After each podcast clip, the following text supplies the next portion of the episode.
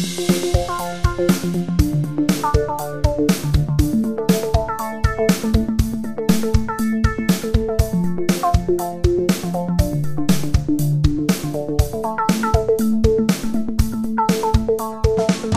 herzlich willkommen. Eure Goofy Guys sind äh, wieder da. Hallo!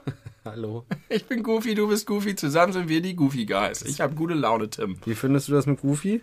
Die Goofy Guys? Ja, also du weißt, warum wir uns Goofy Guys jetzt nennen? Nein. Weil Goofy das Jugendwort des Jahres geworden ist. Ah, wie doof. Und dein NPC ist nur Platz 3. Schwach. Hm, Hinter. Äh, das, was es noch gab. dem Zweitplatzierten, Was gab's denn noch? das war ganz doof. Smith, nee, Sniff. Smilz, Jizz. Jizz, Schmidt, Schmill. Milf. Keine Ahnung. äh, ist egal. Goofy ist das Jugendwort des Jahres. Ähm, wir sind die beleuchteten Brüder. Hallo, herzlich willkommen, liebe Grüße. Oh, krass. Das hat, hab- hast mich erwischt im Ich Gesicht. mich auch. Mein ganzes Kind ist voller Bier. Ähm, wir äh, begrüßen euch alle da draußen. Sie, euch. Nee, wir fangen jetzt nicht an, die Leute zu siezen.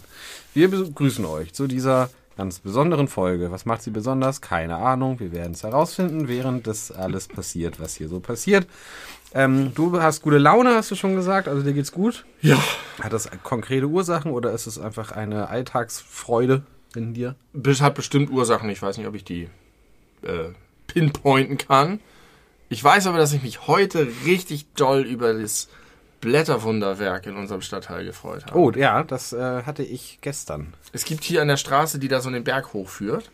Also wenn man hier aus dem Haus Berg? rechts, naja, den, Berg? Die, die, die Anhöhe. Also es geht bergauf. Es gibt eine Steigung. Wo? Richtung für das Park hoch, den Höpen hoch. Jetzt sind wir hier ganz Das ist eine konkret. Steigung. Das ist eine Steigung. Fahr doch mal mit dem Fahrrad oder jogg da mal. Habe ich alles schon öfter getan. Das, ist habe ich jetzt das- nie als das große Steigung Die Steigung schlechthin in Hamburg Nord.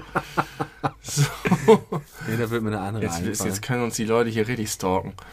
Äh, und dann hier mit ihren Rollbrettern den Höpen runterdonnern. Und, Meinst du Skateboard? Ja, ja, mit ihren Rollbrettern, die aus dem Baumarkt, dachte ich eher. So, ein so So Hunde? Hunde, ja. Hunde. Aber irgendwie, Hunde sind für mich noch. Also egal, es ist jetzt zu. nischig.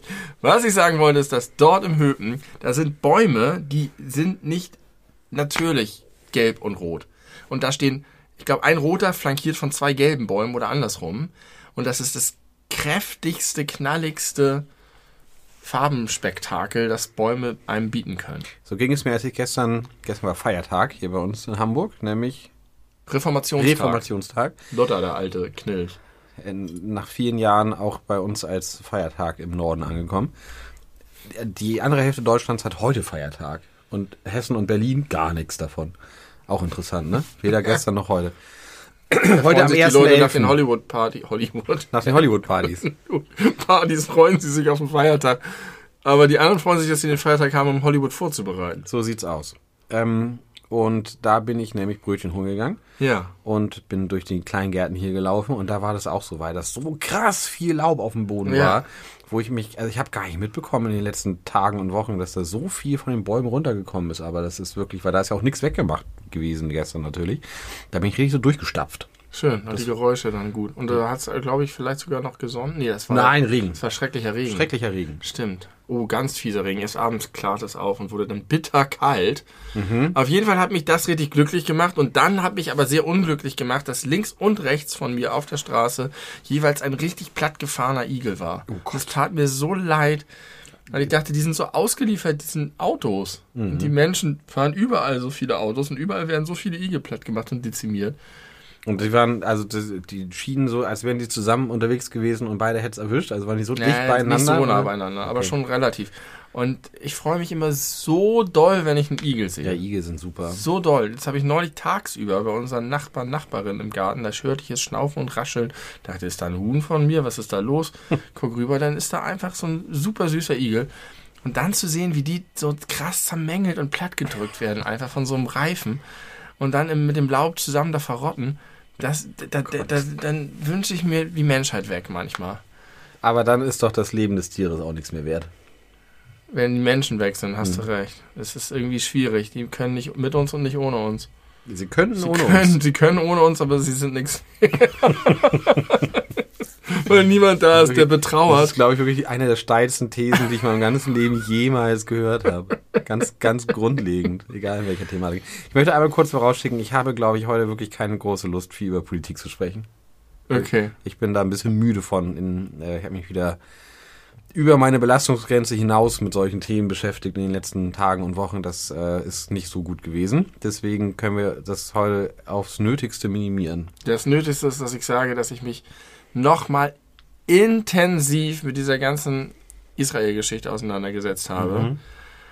und mich das richtig belastet. Ja, das meine ich. Und es, also ich hätte dazu einiges zu sagen, aber ist okay. Ich, ich äh, gehe da mit, weil ich das auch in den letzten Tagen ein bisschen viel hatte. Ähm, aber das treibt mich sehr um. Ja, mich nämlich auch. Und äh, ich kann das Doom-Scrolling schlecht sein lassen zurzeit. Deswegen ist mir eher nach ähm, Exzess und äh, geilen Dingen. Exzess. Exzess.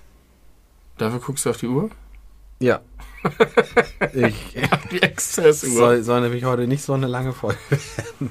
Ich bin heute Morgen schon um fünf aufgestanden. Äh, Das ist der, der Exzessplan, dass die Folge nicht so lang wird? ja. Kurz, Kurz und heftig. Klar.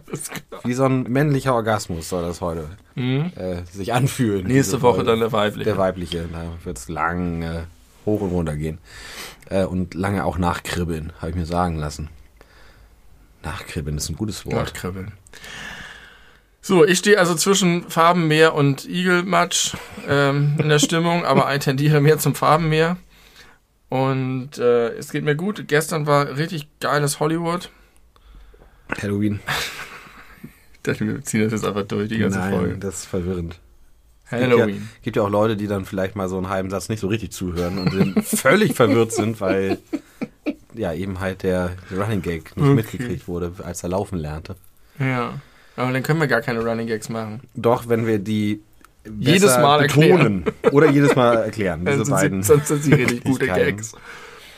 Ja, ähm, Ja, du hast äh, hier gestern äh, für heiteres Gruseln gesorgt in, in der Straße. so kann man das zusammenfassen. Die, unsere Nachbarn, Nachbarn haben eher für unheiteres Gruseln gesorgt. Für richtigen Terror. Ja, wirklich. Aber ich habe heiteres Gruseln verbreitet und gute Stimmung und habe mir dafür zweieinhalb Stunden den Arsch abgefroren. Hat sich gelohnt. Willst du ein bisschen erzählen, was du gemacht hast? Äh, wir haben unsere Garage verkleidet mit Zähnen am Garagentor aus Bettlaken oder Bettbezug und zwei großen Augen aus Pappe und äh, den Weg zur Garage beleuchtet mit gruseligen Augen in Chlorollen mit Knicklichtern und äh, brennenden Kürbislaternen.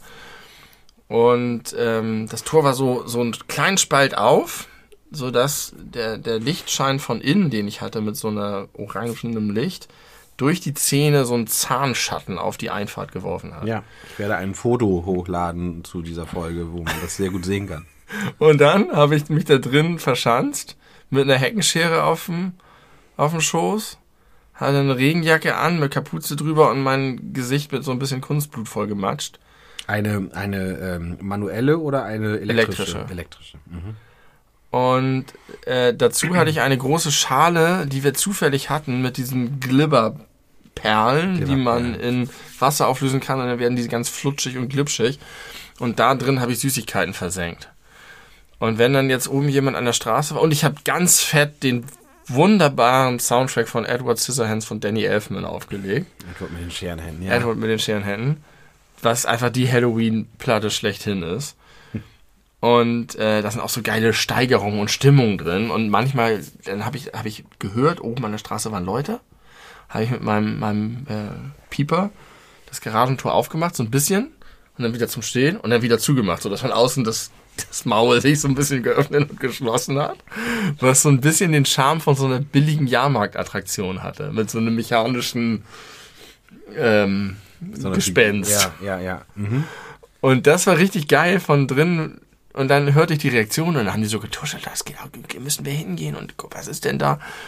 Und dann, wenn die dann so ein paar Schritte vorm standen, habe ich es ganz aufgefahren oder drei Viertel aufgefahren und saß dann einfach regungslos mit meiner Heckenschere dahinter. Und, Und- du warst ein bisschen äh, auf gruselig geschminkt, ne? Ich hatte so Kunstblut in der Fresse, ja. Und dann, und das hat so geile Reaktionen hervorgerufen. Manche Eltern haben sich eingepisst vor Lachen, weil sie das so lustig fanden. Und am besten waren so die fast Teenager-Mädchen, so 12- bis 14-jährigen Mädchen, die dann sich genähert haben und das tatsächlich echt ein bisschen creepy fanden. Weil das auch so in diesen ganzen Slasher-Filmen, die man kennt, ist es ja auch so Hö, Hö, Halloween und dann ist da so einer und ja, er hat hier nur seine so, aber dann ist er halt wirklich ein krasser Psycho. Und ich habe mich bemüht, möglichst Psycho zu sein, zumindest adressatengerecht, Optisch. wenn da die, die entsprechenden Mädchen waren und nicht die kleinen Kinder, die sich echt vor mir gegruselt haben, wo ich dann umgeschwenkt bin auf Freundlichkeit und Fröhlichkeit. Und das war so geil, weil ich den einfach nur die fixiert habe in meinen Augen und auch nicht auf den Spruch reagiert habe. Und dann kamen sie halt immer näher und dann sind sie aber doch wieder zwei Schritte zurück und dann wieder vor und so. Und eine Gruppe hatte ich dann bis zur Schüssel gelockt und habe dann auf den Knopf gedrückt und dann ging das Garagentor hinter ihnen zu und dann haben die richtig gekreischt. Auch Mädchen, also auch, Ja, also das war so eine gemischte Gruppe. Und richtig toll, es waren so viele sympathische, fröhliche, positive, nette Kinder dabei. Kinder, die einfach ohne Not von sich aus zu mir zurückgekommen sind und gesagt haben, du hast das hier aber richtig toll verkleidet. Oder das ist aber, oder wie machst du denn das mit dem Tor? Ich habe hier so einen Pieper. Oh, enttäuschen, hätte es mal Magie sagen sollen.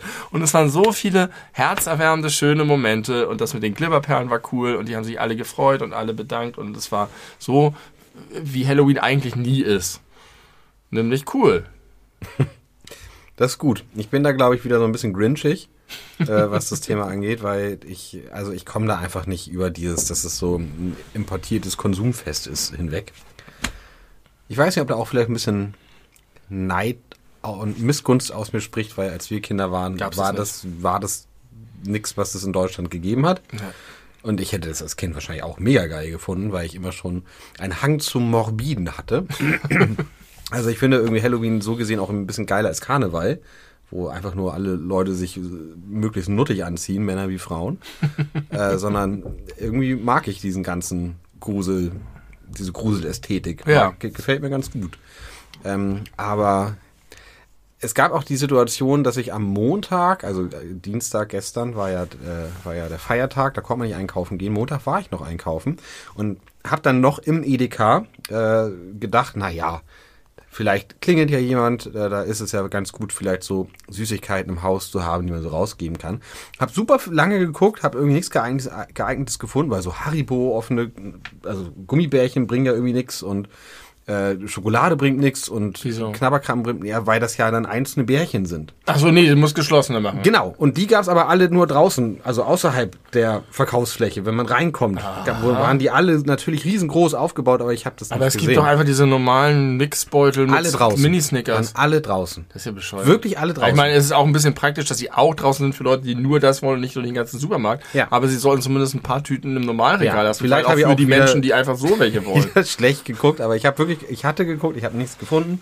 Äh, dann war war der. Laden auch super voll, hatte ich keinen Bock mehr drauf. Bin ich dann einfach so rausgegangen. Und dann habe ich auch gedacht, ich finde es auch scheiße, dass weil irgendwelche Leute sich jetzt diesen Tag ausgedacht haben, ich mich verpflichtet fühle, Süßigkeiten zu kaufen, die ich mir sonst nicht kaufen würde. Ja, die Industrie ist natürlich der große Gewinner an der Stelle. Genau. Das ist schon krass, was die damit verdienen, aber das ist ja bei all diesen Sachen so. Ich hatte das große Glück dieses Jahr, dass ich vom Geburtstag unseres Sohnes noch so viel über hatte, weil ich da schlecht kalkuliert hatte, dass ich gesagt habe, die lasse ich jetzt einfach hier die paar Monate äh, bis Halloween liegen und das hat sich richtig ausgezahlt. Ich habe jetzt kaum noch was über, aber es hat genau gereicht. Ja, perfekt. Äh, ja, das denke ich auch ein bisschen, aber ich habe meinen Frieden mit diesem Fest gemacht. Äh, ich habe es vielleicht schon mal gesagt, vor allen Dingen, nachdem wir da einmal zu der Zeit oder kurz vorher in den USA waren und mitbekommen haben, dass sie daraus so ein Nachbarschaftsevent machen, so ein richtiges, wo halt alle beteiligt sind und nicht einfach nur die Kinder von Tür zu Tür gehen und Sachen abgreifen. Und als ich jugendlich war und aus dem Alter raus war und das langsam anfing, da habe ich da auch richtig drüber gehatet und gesagt, ja, hier einfach nur lieblos äh, abgreifen und ist doch richtig scheiße. Aber ich habe meinen Frieden damit gemacht, weil ich jetzt sehe, wie viele Leute damit so viel Spaß kreativ ihre Kostüme machen und sich Sachen überlegen, wie die Kinder aufgeregt sind, wenn wirklich was ist. Und wenn dann noch die Nachbarschaft anfängt, nicht einfach nur an der Tür zu stehen im Jogginganzug und den, Sachen vorzukippen, sondern selber ein bisschen was machen, sich Gedanken machen, womit kann man die kriegen, was kann man irgendwie machen, dann wird es plötzlich was Besonderes und was Schönes. Und in den USA war es halt auch noch so ein geiles, hat es noch so einen Straßenfestcharakter. Das ist hier halt vom Wetter her meistens äh, Ende Oktober ein bisschen schwierig. Ähm, Ja, aber insofern äh, kann ich das inzwischen gut ab, weil ich die schöneren Seiten auch mitbekommen habe. Und wenn dann mal eine Gruppe gelangweilter Teenies da ist, die einfach nur sagen, ich will Süßigkeiten und um äh, 20.30 Uhr noch klingeln, dann werfe ich denen halt die Reste noch hin und dann ist das auch nicht so schlimm. Das war die einzige Klingel, auf die wir reagiert haben, weil meine Frau da gerade unten den Flur gesaugt hat, als sie geklingelt haben. Das waren genau solche Leute, wie du sie vorher schon angekündigt hattest, als wir kurz bei euch drüben waren. So 15-Jährige, die nicht verkleidet waren und einfach nur Süßigkeiten haben wollen. Ja. Und sie muss dann sagen, wir haben nichts mehr. Aber wir haben halt die ganze Zeit nichts gehabt und wir haben vorher alle Klingen ignoriert. Aber es waren auch nur ungefähr vier. Drei oder vier Mal hat es bei uns geklingelt. Ansonsten Ja, nicht. die halten sich auch inzwischen super doll dran, dass sie einfach dahin gehen, wo was ist Mhm. bei den Häusern. Also die klingeln gezielt da, wo Kürbisse stehen, wo es beleuchtet ist, wo irgendwas ist, weil das inzwischen so viele machen. Und die anderen Häuser lassen sie in Ruhe. Es gibt Find ja ich- auch keine Streiche mehr so richtig. Nee. Finde ich gut. Die haben auch gar nicht mehr Klopapier oder irgendeinen Scheiß dabei, sondern das ist einfach irgendwie netter geworden. Also es mag woanders anders sein, aber Ein nettes Konsumfest hier im Hamburger Norden. nettes In der Konsumfest. Nähe vom Höpen äh, ist die Welt bei Halloween noch in Ordnung. ja. Ja, schön. Ähm, ja, ich kann dazu gar nichts weiter beitragen. Ich habe ein bisschen gearbeitet Ich habe und auch genug beigetragen. äh, den Kleiderschrank aufgeräumt. Habe ich gesehen, durchs erleuchtete Schlafzimmerfenster. Ja, das war schön. Dabei Platte gehört, Hast du laut. Klamotten ausgemistet? Ich habe zwei Unterhosen weggeschmissen, die schon Löcher hatten. Gut. Gut. Sonst nicht. Es ging eher um Neusortierung und gerade so diese ganzen T-Shirt-Stapel, die, wenn man so das dritte Ja. von, von oben nimmt, dass die oberen, also Hast du Kategorien, T-Shirt-Kategorien? Nee, aber ich habe das ganz klug gemacht. Das ist super langweilig, glaube ich, aber ich werde es trotzdem kurz erzählen. ähm, ich habe in meinem Schrank äh, Platz für drei Stapel T-Shirts. Und ich habe jetzt das gestern so gemacht, dass ich mir alle Stapel nacheinander genommen habe und ich habe sie sortiert nach trage ich super gern, trage ich mittelgern, trage ich, wenn nichts anderes mehr da ist. Ja. Und habe die dann jeweils, also ich habe jetzt nicht einen Stapel von oben bis unten nur geile und dann nur mittel und dann nur scheiße, sondern in allen drei habe ich jetzt von schlecht nach gut sortiert. Oh. Fand ich eine super gute Idee. heißt, du kannst sie immer überall von oben runternehmen und wenn du unten ankommst zu einem Stapel, dann. Aber das passiert ja ist in wahrscheinlich aller nie, Regel auch schon wieder gewaschen. Ja, eben. Genau. Äh, Das fand ich irgendwie sehr clever und klug von Und das mir. ändert sich aber auch, weil manche sich dann zerschleißen Genau. und dann aktivieren sich wieder Oder ältere. es kommen neue dazu. Oder was ich gestern nicht bedacht habe, wir haben einen relativ vollen Wäschekorb gehabt. Die sind jetzt natürlich noch nicht äh, vernünftig sortiert. Richtig, das äh, ist natürlich ein Problem. Deswegen habe ich, ich hatte immer drei Kategorien. Kann ich drüber tragen, kann ich nur drunter tragen, kann ich nur tragen, wenn ich das Haus nicht verlasse. Oder halt so Schlaf-T-Shirts. Benutze ich eigentlich nicht mehr, weil ich mir mein T-Shirt vom Tag anbehalte. Die trägt jetzt meine Frau einfach immer auf als Schlaf-T-Shirts, die Kategorie 3. Und so habe ich eigentlich zwei Kategorien, drüber und drunter T-Shirts. Drüber und runter T-Shirts. Ja, geht mir ungefähr ähnlich. Und ich freue mich immer, wenn was so zerlöchert ist, dass ich es wegtun kann, weil ich tendenziell immer zu viel habe, weil man ja doch irgendwie welche neue bekommt und ich die einfach ewig auftrage. Und die ganz zerschlissenen Klamotten bringe ich jetzt immer zu H&M. Ein Sack voller zerlöcherter Socken, Unterhosen und sonst was noch kaputt ist. Weil die irgendwie den Stoff wiederverwerten. Genau. Ne? Und das schmeißt man bei denen rein und die nutzen halt alles wieder und verdienen damit Geld. Manche Sachen verkaufen sie selber in ihrem Secondhand-Teil oder in H&M Polen tatsächlich. Also gehen das ins, ins Ausland und und ähm, weil es da offensichtlich noch mehr einen Absatzmarkt für Gebrauchtwaren auch gibt für H&M. Äh, und, und, und der Teil, der nicht mehr weiterverkauft wird, also, also der Teil, den sie nicht selber verkaufen, wird gespendet an Organisationen, die mit dem noch was anfangen können. Und das, was man nicht mehr tragen kann, wird geschreddert und dann, weiß ich nicht, diese Innenverkleidung vom Autochassis oder so Fußabtretermatten oder Klassisches Recycling. Genau. Und ich weiß nicht, ob die das gut machen und nachhaltig machen. Und ich weiß nicht, wie viel Kohle die damit verdienen. Ich kriege dafür nix. Früher hat man noch so Rabattgutscheine bekommen dann. Aber Ja. immerhin weißt du, dass du das nicht einfach sinnlos wegschmeißt und Genau. niemand mehr ich, und ich habe die hat. Hoffnung, dass tatsächlich damit noch irgendwas daraus entsteht. Und das ist ja das, was ich mir immer für alle Sachen wünsche, die ich wegschmeiße, außer für meine Eierpiekser, dass sie noch irgendeinen Verwendungszweck erfahren. Und äh, wenn H&M damit noch 2,50 Mark verdient, ist auch gut okay. Sollen sie doch. Und es gibt halt überall H&M's, deswegen kann man die überall immer abgeben. Ja, das war mein äh, Kürbisfest. Wir haben immer vom Kürbisfest gesprochen bei uns. Äh, Nicht vom Reformationstag. nein, das vom Kürbisfest. Wo habt ihr da schon? Bei dir beim aktuellen Zuhause oder in deiner meinem, alten Familie? In meinem aktuellen Zuhause. In meiner alten Familie haben wir gar nicht über Halloween oder Kürbisfest oder den Reformationstag gesprochen. Das spielt was gar glaubst keine du, Rolle. wie machen das deine Eltern, wenn da geklingelt wird? Die haben safe was da. Ja? Ganz bestimmt, klar. Da wird sich drauf vorbereitet. Da bin ich mir ganz sicher. Ja. Ja, mein Vater auch, kannst du dir vorstellen. Ja, das kann ich mir Der vorstellen. geht extra einkaufen, macht ein Feuer und Aber der wird sich wahrscheinlich nicht verkleiden Nein, oder irgendwie Grusel nicht. versuchen Nein. zu verursachen. Aber ja, das kann ich mir vorstellen. Der gruselt dann mit Geschichten. Geschichten von früher. Liebe Grüße. Ähm, ja, das, das ist das Aktuelle. Ähm, hast du irgendwelche Themen, die dich krass irgendwie ähm, beschäftigen? Irgendwas, was, was es sich lohnt, loszuwerden? ja, ich glaube schon. Du glaubst schon. Ich glaube, ich hatte so ein paar Sachen in den letzten Tagen, wo ich dachte, Mensch, das ist doch ein super Podcast-Thema. Mhm, mhm. Weiß nicht mehr. Aber habe ich erzählt, dass wir bald einen, einen, einen Hund bekommen? Ja, also mir hast du es Im erzählt. Podcast noch nicht. Aber ja, dann erzähl bitte mal die richtige Geschichte, weil Wir werden bald- falsche Vorstellung. Also anonym wie möglich zu halten, eine ähm, mitbewohnende Person bekommen. Hier wird ein Mensch wohnen. Hier wird ein Mensch wohnen, was aufregend ist, weil äh, wir es sowieso mal austesten wollten, wie das ist, so in Gemeinschaft mehr zu wohnen. Und äh, für zwei Monate haben wir hier jemanden zu Gast.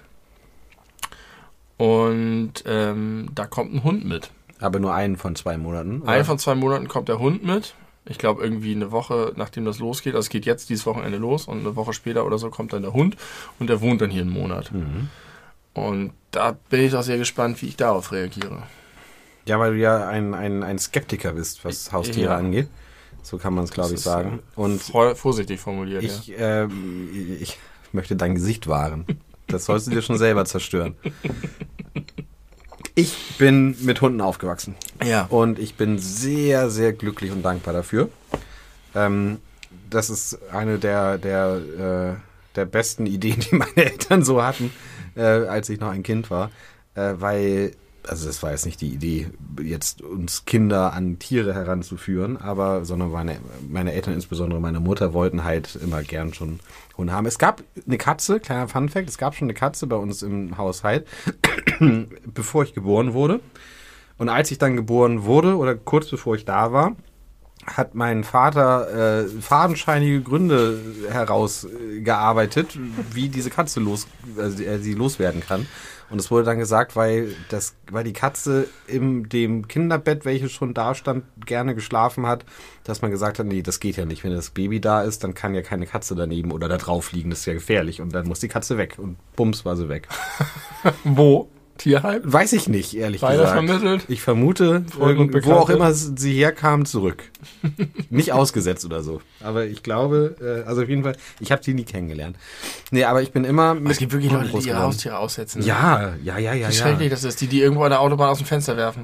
ja. Oder an der Raststelle irgendwo anleihen und wegfahren. Das kommt Ja. wahrscheinlich sogar öfter vor, als man sich das vorstellen kann. Das ist so schrecklich. Ganz schrecklich, super, das ist super fast, fast so schrecklich. schlimm wie mit den Igeln. Das kann ich mir, äh, also da kriege ich äh, richtig, richtig Hass, wenn Ja. ich mich da irgendwie reinsteige in diese Thematik. Also oh, furchtbar. Ich glaube, nach Corona war es ein großes Problem, weil viele Leute sich ja in der Corona-Zeit dann Haustiere angeschafft haben, als sie sonst nichts machen konnten und vielleicht einsam waren. Und danach, Da als dann das Leben wieder losging, damit. Ich hat- will wieder Party, scheiß auf hat den es Hund. nicht mehr gepasst. Ja. Ich will wieder nach Badi reisen, wann auch immer ich kann. Genau. Ähm, Und Ja, dann, wenn schrecklich. man das noch düsterer macht und noch weiter denkt und andere denkt, dass Leute das auch mit ihren eigenen Kindern machen, die sie dann nicht zur Babyklappe bringen, sondern in den äh, Müllcontainer werfen. Das ist Gott, das Alter. gibt es. ja, natürlich gibt's das, aber du musst doch nicht immer das schwärzeste Dunkel, die schwärzeste Dunkelheit Ja, hier wir sind doch gerade bei dem Thema, wie krass es ist, dass Menschen, was Menschen fähig sind. Ja, Oder auch wie verzweifelt Menschen manchmal sind. Aber wir sind doch gerade, ja, ja, ja. Wir waren bei positiven Themen. Genau, wir sind bei positiven Themen und wie gut es für mich war, mit, mit dem Hund aufzuwachsen. Ach ja, genau. Mein Hund Vreni, äh, Vreni, was lachst du Ja, ich denn? erinnere mich an den Namen, dass man einen Song gemacht über Vreni und den Teufel. Das weiß ich nicht mehr. Ja, Vreni und der Teufel heißt der Song. Hat aber nicht von deinem Hund gehandelt, sondern Vreni war einfach eine random Person, die du dir ausgedacht hast. Vreni ist ein, ich glaube, Schweizer Name. Mhm. Schweizer Frauenname. Ähm, und Vreni war meine beste Freundin früher. Die Mhm. war immer für mich da, die hat immer gewusst, wenn ich traurig war. Das war wirklich unfassbar. Wenn man da eben als Kind weint man ja ständig wegen irgendwas. Und wenn ich als Kind alleine in meinem Zimmer war oder irgendwo anders in der Wohnung und geweint habe und auch versucht habe, das leise zu machen, so leise vor mich hin, nicht im Sinne, von, ey, kommt irgendjemand und tut, kümmert sich um mich. Ähm, sondern wirklich so leise vor mich hin ge geschluchzt und versucht habe, das nicht lauthals zu machen. Egal wo die war, die kam und hat sie um mich hat sich hat nach mir geguckt und hat mich angestupst und hat sich an mich angekuschelt. Und das war richtig, richtig schön. Cool. Das war äh, so ein toller, lieber Hund und äh, hat dazu geführt, dass ich auch als Kind, als kleines Kind äh, schon auch auf alle fremden, fremde Hunde immer los bin äh, auf der Straße zum Streicheln und wurde auch zweimal irgendwie so ein bisschen gebissen, hat mich nie gestört. Das hat mich, also hat mich in dem Moment wahrscheinlich ein bisschen gestört, aber ich habe mich jetzt nicht davon abhalten lassen. Ich habe keine Ängste entwickelt, sondern äh, ich wusste, es war auf jeden Fall meine Schuld, weil ich dann einfach die Hunde überfordert und gestresst habe. Ähm, deswegen, äh, ja, bin ich einfach Positiv geprägt. sehr positiv geprägt, genau. Ich glaube auch, dass das für Kinder generell eine sehr, sehr gute Erfahrung ist. Cool, dann kriegen jetzt meine Kinder einen Monat die Druckbetankung und dann ist Schluss. so. Die haben schon ihre Hühner. Ja, aber dafür haben sie eigentlich, eigentlich keine Verantwortung. Für, bei, bei Hunden kann man denen ja auch mal richtig Verantwortung Ja. für so ein Lebewesen nochmal beibringen. übernehmen die die ein halbes Jahr an dann sitzt man alleine wieder mit den Dingern. Da. Ich habe neulich eine, schon eine Auseinandersetzung mit meiner Tochter darüber gehabt, weil die gesagt hat. Und ich habe gesagt, jetzt warte doch erstmal ab. Du hast dir gewünscht, dass wir es mal ausprobieren. Jetzt kriegst du einen Monat deinen Hund. Das ist doch erstmal cool. Musst du mir nicht jetzt schon anpöbeln. Das ist danach bestimmt wieder nicht erlauben. In Klammern, ich werde es auf jeden Fall danach nicht erlauben. Ähm, aber da war sie richtig in Brass und dann habe ich haben wir noch über die und dann habe ich versucht sie zu verstehen und dann habe ich versucht ihr das zu erklären und ihr Fragen gestellt und dann hat sie auch noch habe ich mit über, über mit den Hühnern geredet und was damit ist und sie gesagt ja die Hühner sind schon auch richtig toll aber sie will halt auch noch einen Hund oder eine Katze oder mindestens einen Hamster oder ein Meerschwein Ich finde nicht, dass Eltern das Recht haben, Kindern Haustiere zu untersagen. ne Nee. Außer es gibt irgendwelche Lebenssituationen, wie krasse Allergien oder man darf in der Doch, Wohnung finde irgendwas nicht halten. Ich finde schon, dass es ein, ein Grundrecht sein sollte für. aber Tiere Kinder. sind so eine große Einschränkung und äh, machen so also äh, schränken einen in seinem persönlichsten privatesten Leben so ein So wie Kinder auch. Ihre Kinder entscheidet man sich ja für. Also d- deswegen, du, wenn, du sagst ja untersagen. Das wäre so, als wenn du sagst, du darfst niemandem untersagen, kein Kind zu haben. das wäre ja der richtige Vergleich. Da geht es ja um die Wünsche von Erwachsenen, die Mhm. ja auch sehr, äh, also, Aber ich muss doch in meinem eigenen Zuhause bestimmen können, dass ich kein, nicht mit einem Tier ja, zusammenleben aber will. du wohnst ja nicht alleine. Und das, Das ist ist, richtig. Wenn jetzt hier drei Leute sagen, ich will, kannst du nicht sagen nein. Doch. Nee, finde ich nicht. Der, der nicht will, kriegt recht. Das ist sowieso meine goldene Regel bei fast allem. Willkommen in der Demokratie. Immer die Verhinderer gewinnen. Ja. Naja, und dann haben wir, dann, dann gab es eine schöne Situation, wo ich dann irgendwie, dann haben wir uns wieder ein bisschen vertragen und angenähert, dann war sie wieder sauer und so und irgendwie am Ende hat sie gesagt, nee, finde ich irgendwie trotzdem doof und so abgezischt. Dann meinte ich, okay, ich gehe jetzt übrigens in den Hühnerstall und kümmere mich um unsere Hühner, so wie immer. Und dann hat sie sich umgedreht und gesagt, ja, warum eigentlich? Warum mache ich das eigentlich nicht? Also, ja, weiß ich auch nicht. Und dann ist sie zurückgestapft mit ihren Stiefeln und hat das Futter genommen und zurück in den Trog und hat es so und hat die Hühner auf die Stange und seitdem auch nicht wieder, aber immerhin war das so. Und da habe ich dann auch nochmal gesagt, ja, das ist es aber halt häufig so. Dann ist das Interesse da und die Begeisterung. Und man weiß halt nicht, ob sie das denn wirklich cool finden und ob sie es auch, wenn sie in die Pubertät kommen, noch cool finden und ob sie dann. Und dann hat man plötzlich selber eine emotionale Bindung zu dem Ding und will das auch nicht mehr hergeben. Und dann, dann sitzt man damit da und ärgert sich den ganzen Ärgert Tag. sich über eine emotionale Verbindung, dass man Glück und Liebe Mhm. Über empfindet. Abhängigkeit. Ja, Abhängigkeit. Das ganze Leben besteht aus Abhängigkeiten. Du bist doch freiheitsliebend und äh, Ich habe mir auch zwei Haustiere Ja. ins Haus geholt, die die super passen aber vielleicht zu sind. deiner, deiner äh, eigenen, deinem eigenen Lifestyle ganz gut. Na, es geht. Es ist schon, schon wirklich äh, sehr einschränkend. In, also gerade was so Thema mal spontan irgendwo äh, auch mal über Nacht bleiben oder so. Okay, aber du hast doch was davon, weil du sie richtig toll findest. Stell dir vor, du hättest nichts davon, weil du sie nicht toll findest und jemand würde dir die aufdrücken und sagen, du musst jetzt die nächsten zwölf Jahre damit leben. länger wahrscheinlich. Oder 18 oder was auch immer. Ja. Weil jemand anderes, der mit dir zusammen wohnt, das will. Das Ich, war schon ein großer Liebesbeweis. wenn das Kinder sind, dann finde ich, sollte, also ich, spreche einfach jetzt auch nur aus der Perspektive, dass ich so krass davon profitiert habe, mit Tieren groß zu Ja, werden. das kann ich verstehen. Und mir richtig viel fehlen würde, wenn das nicht, wenn, also wenn ich nicht die Möglichkeit gehabt hätte, diese Erfahrung zu machen. Und würdest du sagen, Hühner reichen? Nein. Warum nicht? Weil man zu denen sicherlich nicht so eine emotionale Beziehung aufbauen kann wie zu einem Hund oder einer Katze. Kann wahrscheinlich schon, aber die Tatsache, dass sie nicht im eigenen Haus leben, ist schon Ja, allein schon, weil Unterschied, das ne? einfach mal möglich ist, gerade im Winter, dass man die mal tagelang nicht sieht, wenn man sich immer nicht um sie kümmert. Ja.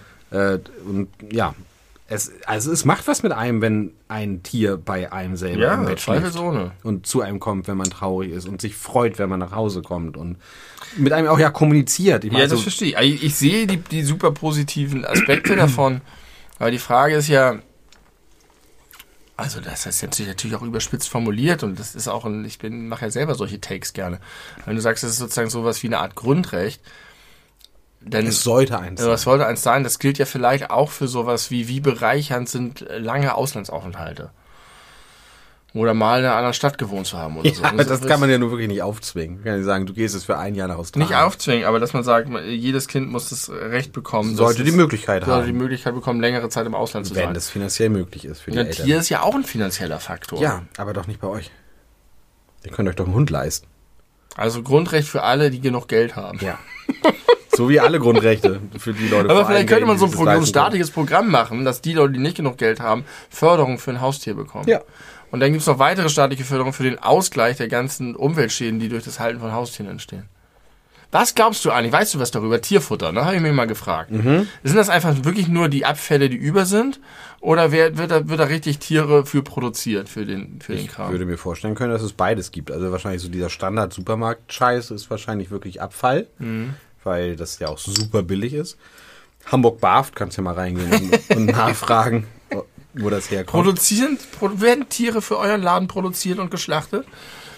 Ihr TierliebhaberInnen? Ja. Ich würde eher vermuten, dass es die Ausnahme ist. Also Aber es gibt es bestimmt. Ja. Naja, Naja. habe ich, hab ich mir mal so Gedanken Ich bin gespannt. Aber äh, hältst du es denn für ex, also komplett ausgeschlossen, dass du dann, wenn jetzt ist es leider ein kleiner Hund. Kleine Hunde sind meistens nicht so liebenswert wie groß ist meine These, aber das sehen andere Leute anders. Das ist auch völlig in Ordnung. Aber hältst du es für völlig ausgeschlossen, dass du irgendwie so ein bisschen auf den auf den Hund kommst, wenn Ja. komplett ausgeschlossen? ausgeschlossen. Also ich glaube, ich werde dieses Tier toll finden und mögen und eine emotionale Bindung dazu aufbauen, wie ich das zu fast allen Tieren tue. Ich liebe ja Tiere. Ich, ein- Grund, warum ich keine Tiere will, ist, weil ich so eine emotionale Beziehung zu denen aufbaue. Mhm. Das heißt, je, je toller ich das finde mit dem Hund, desto doller werde ich keinen wollen. Das ist so seltsam. Das ist richtig. Ich will nicht, dass die seltsam. sterben, ich will nicht abhängig von denen sein, ich will nicht noch eine Einschränkung da haben an der Stelle. Ich will nicht geweckt werden von denen, ich will nicht noch an was denken müssen, was noch alle sein kann, was ich nacht kaufen muss. Es ist einfach too much extra für im Vergleich zu zum Beispiel Kindern viel zu wenig Benefit. Dann würde ich eher noch ein Kind kriegen. eher ein drittes Kind als ein erstes Tier. Okay. Ich glaube, der Benefit ist nicht, also Aber ich freue mich ein bisschen jetzt auf den Hund, dass ich das jetzt einen Monat mal so haben kann. Das okay. finde ich ganz cool. Dann, dann können wir uns ja noch mal währenddessen und danach unterhalten. Mhm. Ohne jetzt damit sagen zu wollen, du wirst dich noch umgucken, weil ich bin sehr davon überzeugt, dass es stimmt, was du sagst. Ähm, für dich. Aber äh, ich äh, fand es, ich kann einfach nur davon berichten, wie schön ich es fand, immer Das einen ist Hund toll. Das ist auch schön, hab ich, hast du schon häufig erzählt, wie du davon berichtest. Dein, der, als du schon ein bisschen älter warst und ihr dann noch einen zweiten Hund hatte, da hatte ich das Gefühl, war deine Beziehung nicht so intensiv. Weil das auch schon wieder so ein kleiner Hund war. Ich kann einfach mit kleinen Hunden nicht der, so viel der, anfangen. der Vreni war größer? Vreni war größer. Die war so, kennst du Lotta? Die war so groß wie Lotta. Der ist Lotta. Der jetzige Hund meiner Eltern. Ach so. der ja. aktuelle Hund. Das ist so ungefähr die Größe Ja. gewesen. Und Honey, die heißt, hieß auch Honey, die kleine, die kleine langweilige Maus. äh, aber ganz, ganz süß. Wir haben sie nicht Hund genannt, sondern Hatze, weil sie sich eher wie eine Katze verhalten hat. Hat zum Beispiel nie gebellt, hatte Angst vor Treppen, hatte Angst vor Regen, hatte Angst vor Ja, Lautstärke. die war schon echt ganz schön. Hanni war ein sehr seltsames Tier. Ja. Äh, aber Hanni hat es auch sehr schwer. Die hat ihr erstes äh, Lebensjahr irgendwie in so einer Obstkiste irgendwo in Spanien, glaube ich, verbracht, wurde offensichtlich viel geschlagen und wurde dann von so einer Organisation da rausgerettet. von so einer Organisation geschlagen. Die. Hundeknüppler. Das hat man der, die war auf jeden Fall hochgradig traumatisiert und verstört. Das hat man der auch sehr viel angemerkt. Ja. Ähm, aber war trotzdem irgendwie eine, auch eine, eine coole Gefährtin. Aber da war ich dann, also weiß ich nicht, ich hatte auch immer noch Vreni im Herzen. Und ich werde niemals vergessen, wie ich als, das muss ich raten, ich bin mir nicht ganz sicher, so elf, zwölfjähriger diesen Hund in meinem Arm gehalten hat, während sie einge, äh, eingeschläfert wurde. Ja.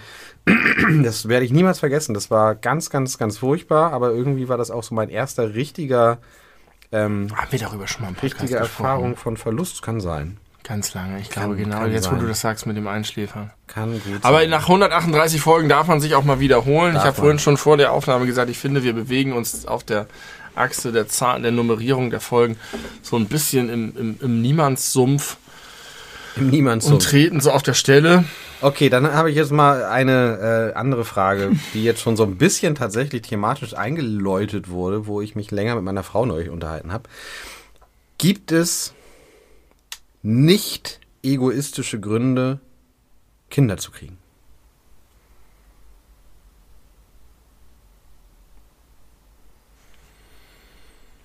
Ja.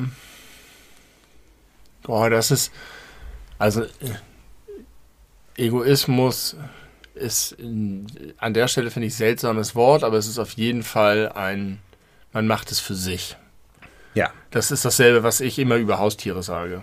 äh, äh, also, Haustiere hat man für sich und nicht für das Tier.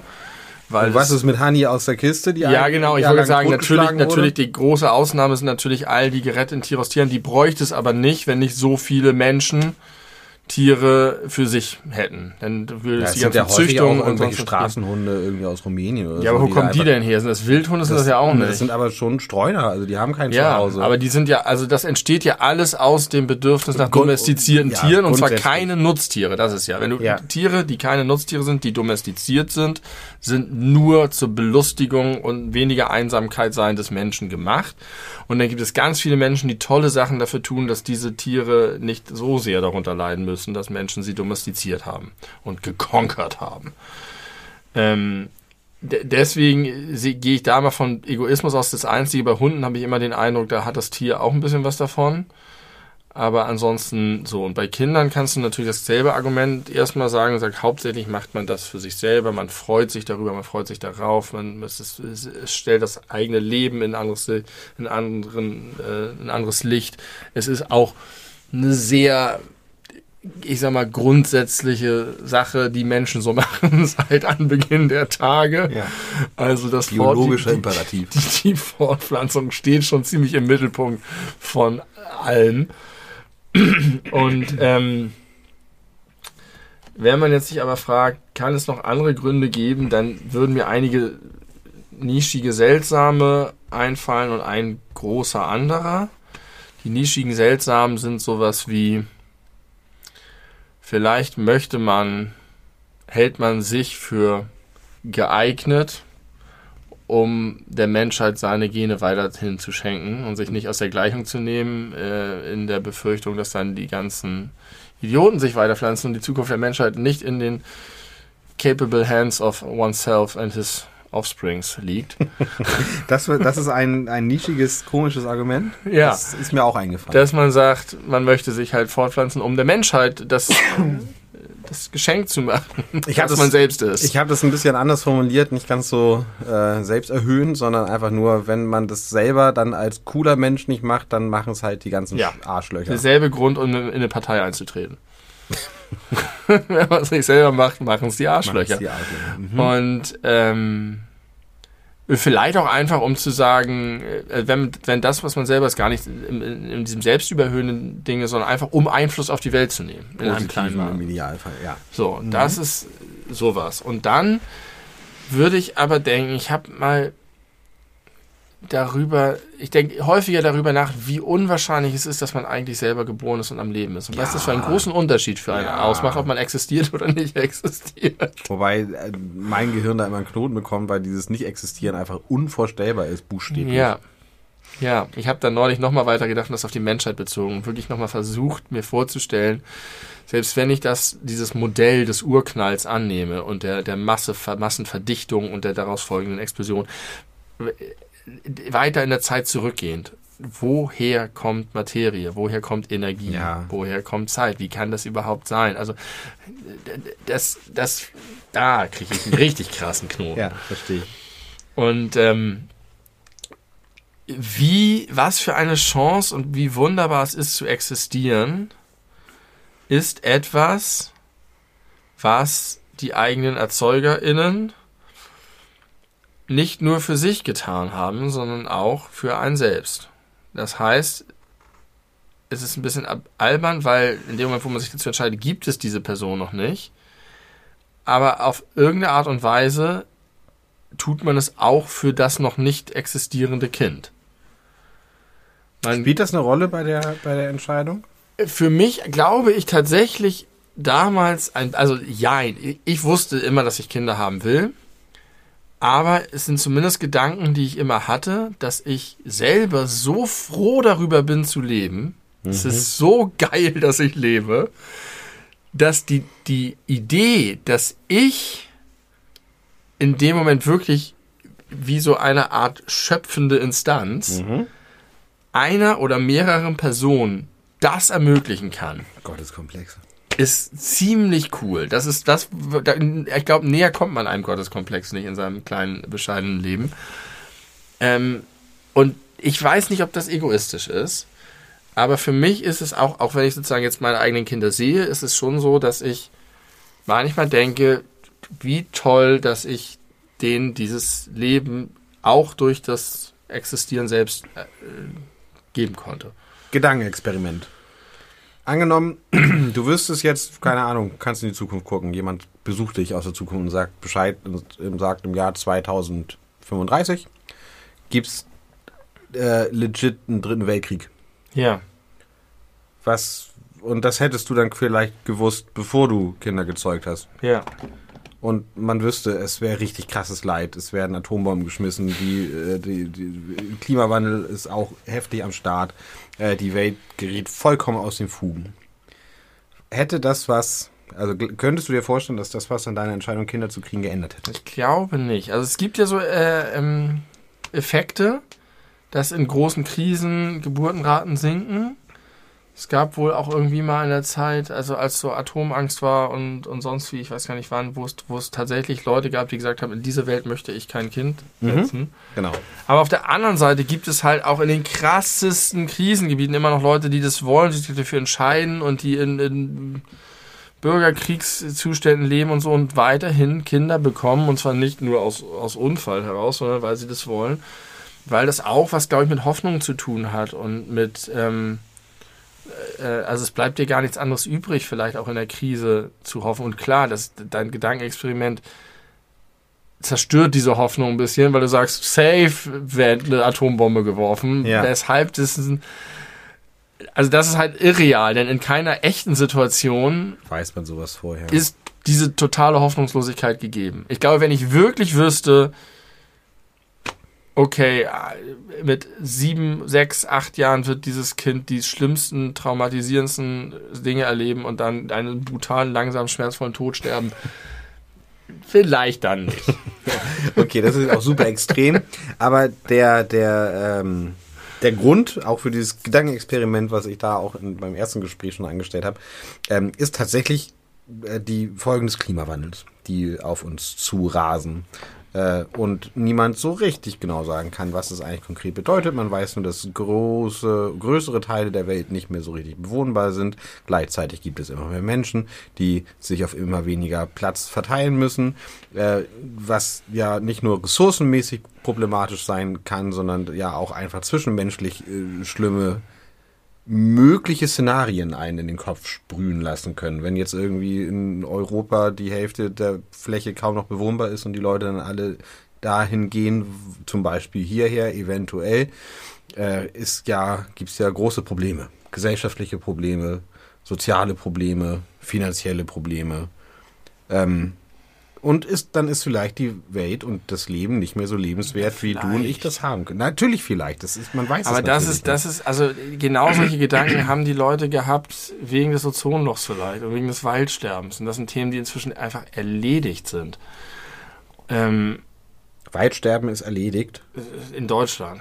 Und es gab mal Befürchtungen in den 80er Jahren, dass halt einfach der Wald in Deutschland stirbt und das dann einfach alles kaputt geht. Ja, aber das, und was ich, ich rede ja gerade von globalen Auswirkungen. Ja, aber auch das war ja damals so. Also das ist es, dass das eine Rolle spielt im Leben und Erleben unserer direkten Nachfahren, mehr als es auch jetzt schon ist, ist jetzt nicht so ausgemacht, als dass ich sagen würde, davor müssen wir sie schützen. Und vor allen Dingen, was, äh, was, was nimmt man ihnen damit alles andere an schönen Dingen, die sie erleben können? Mhm.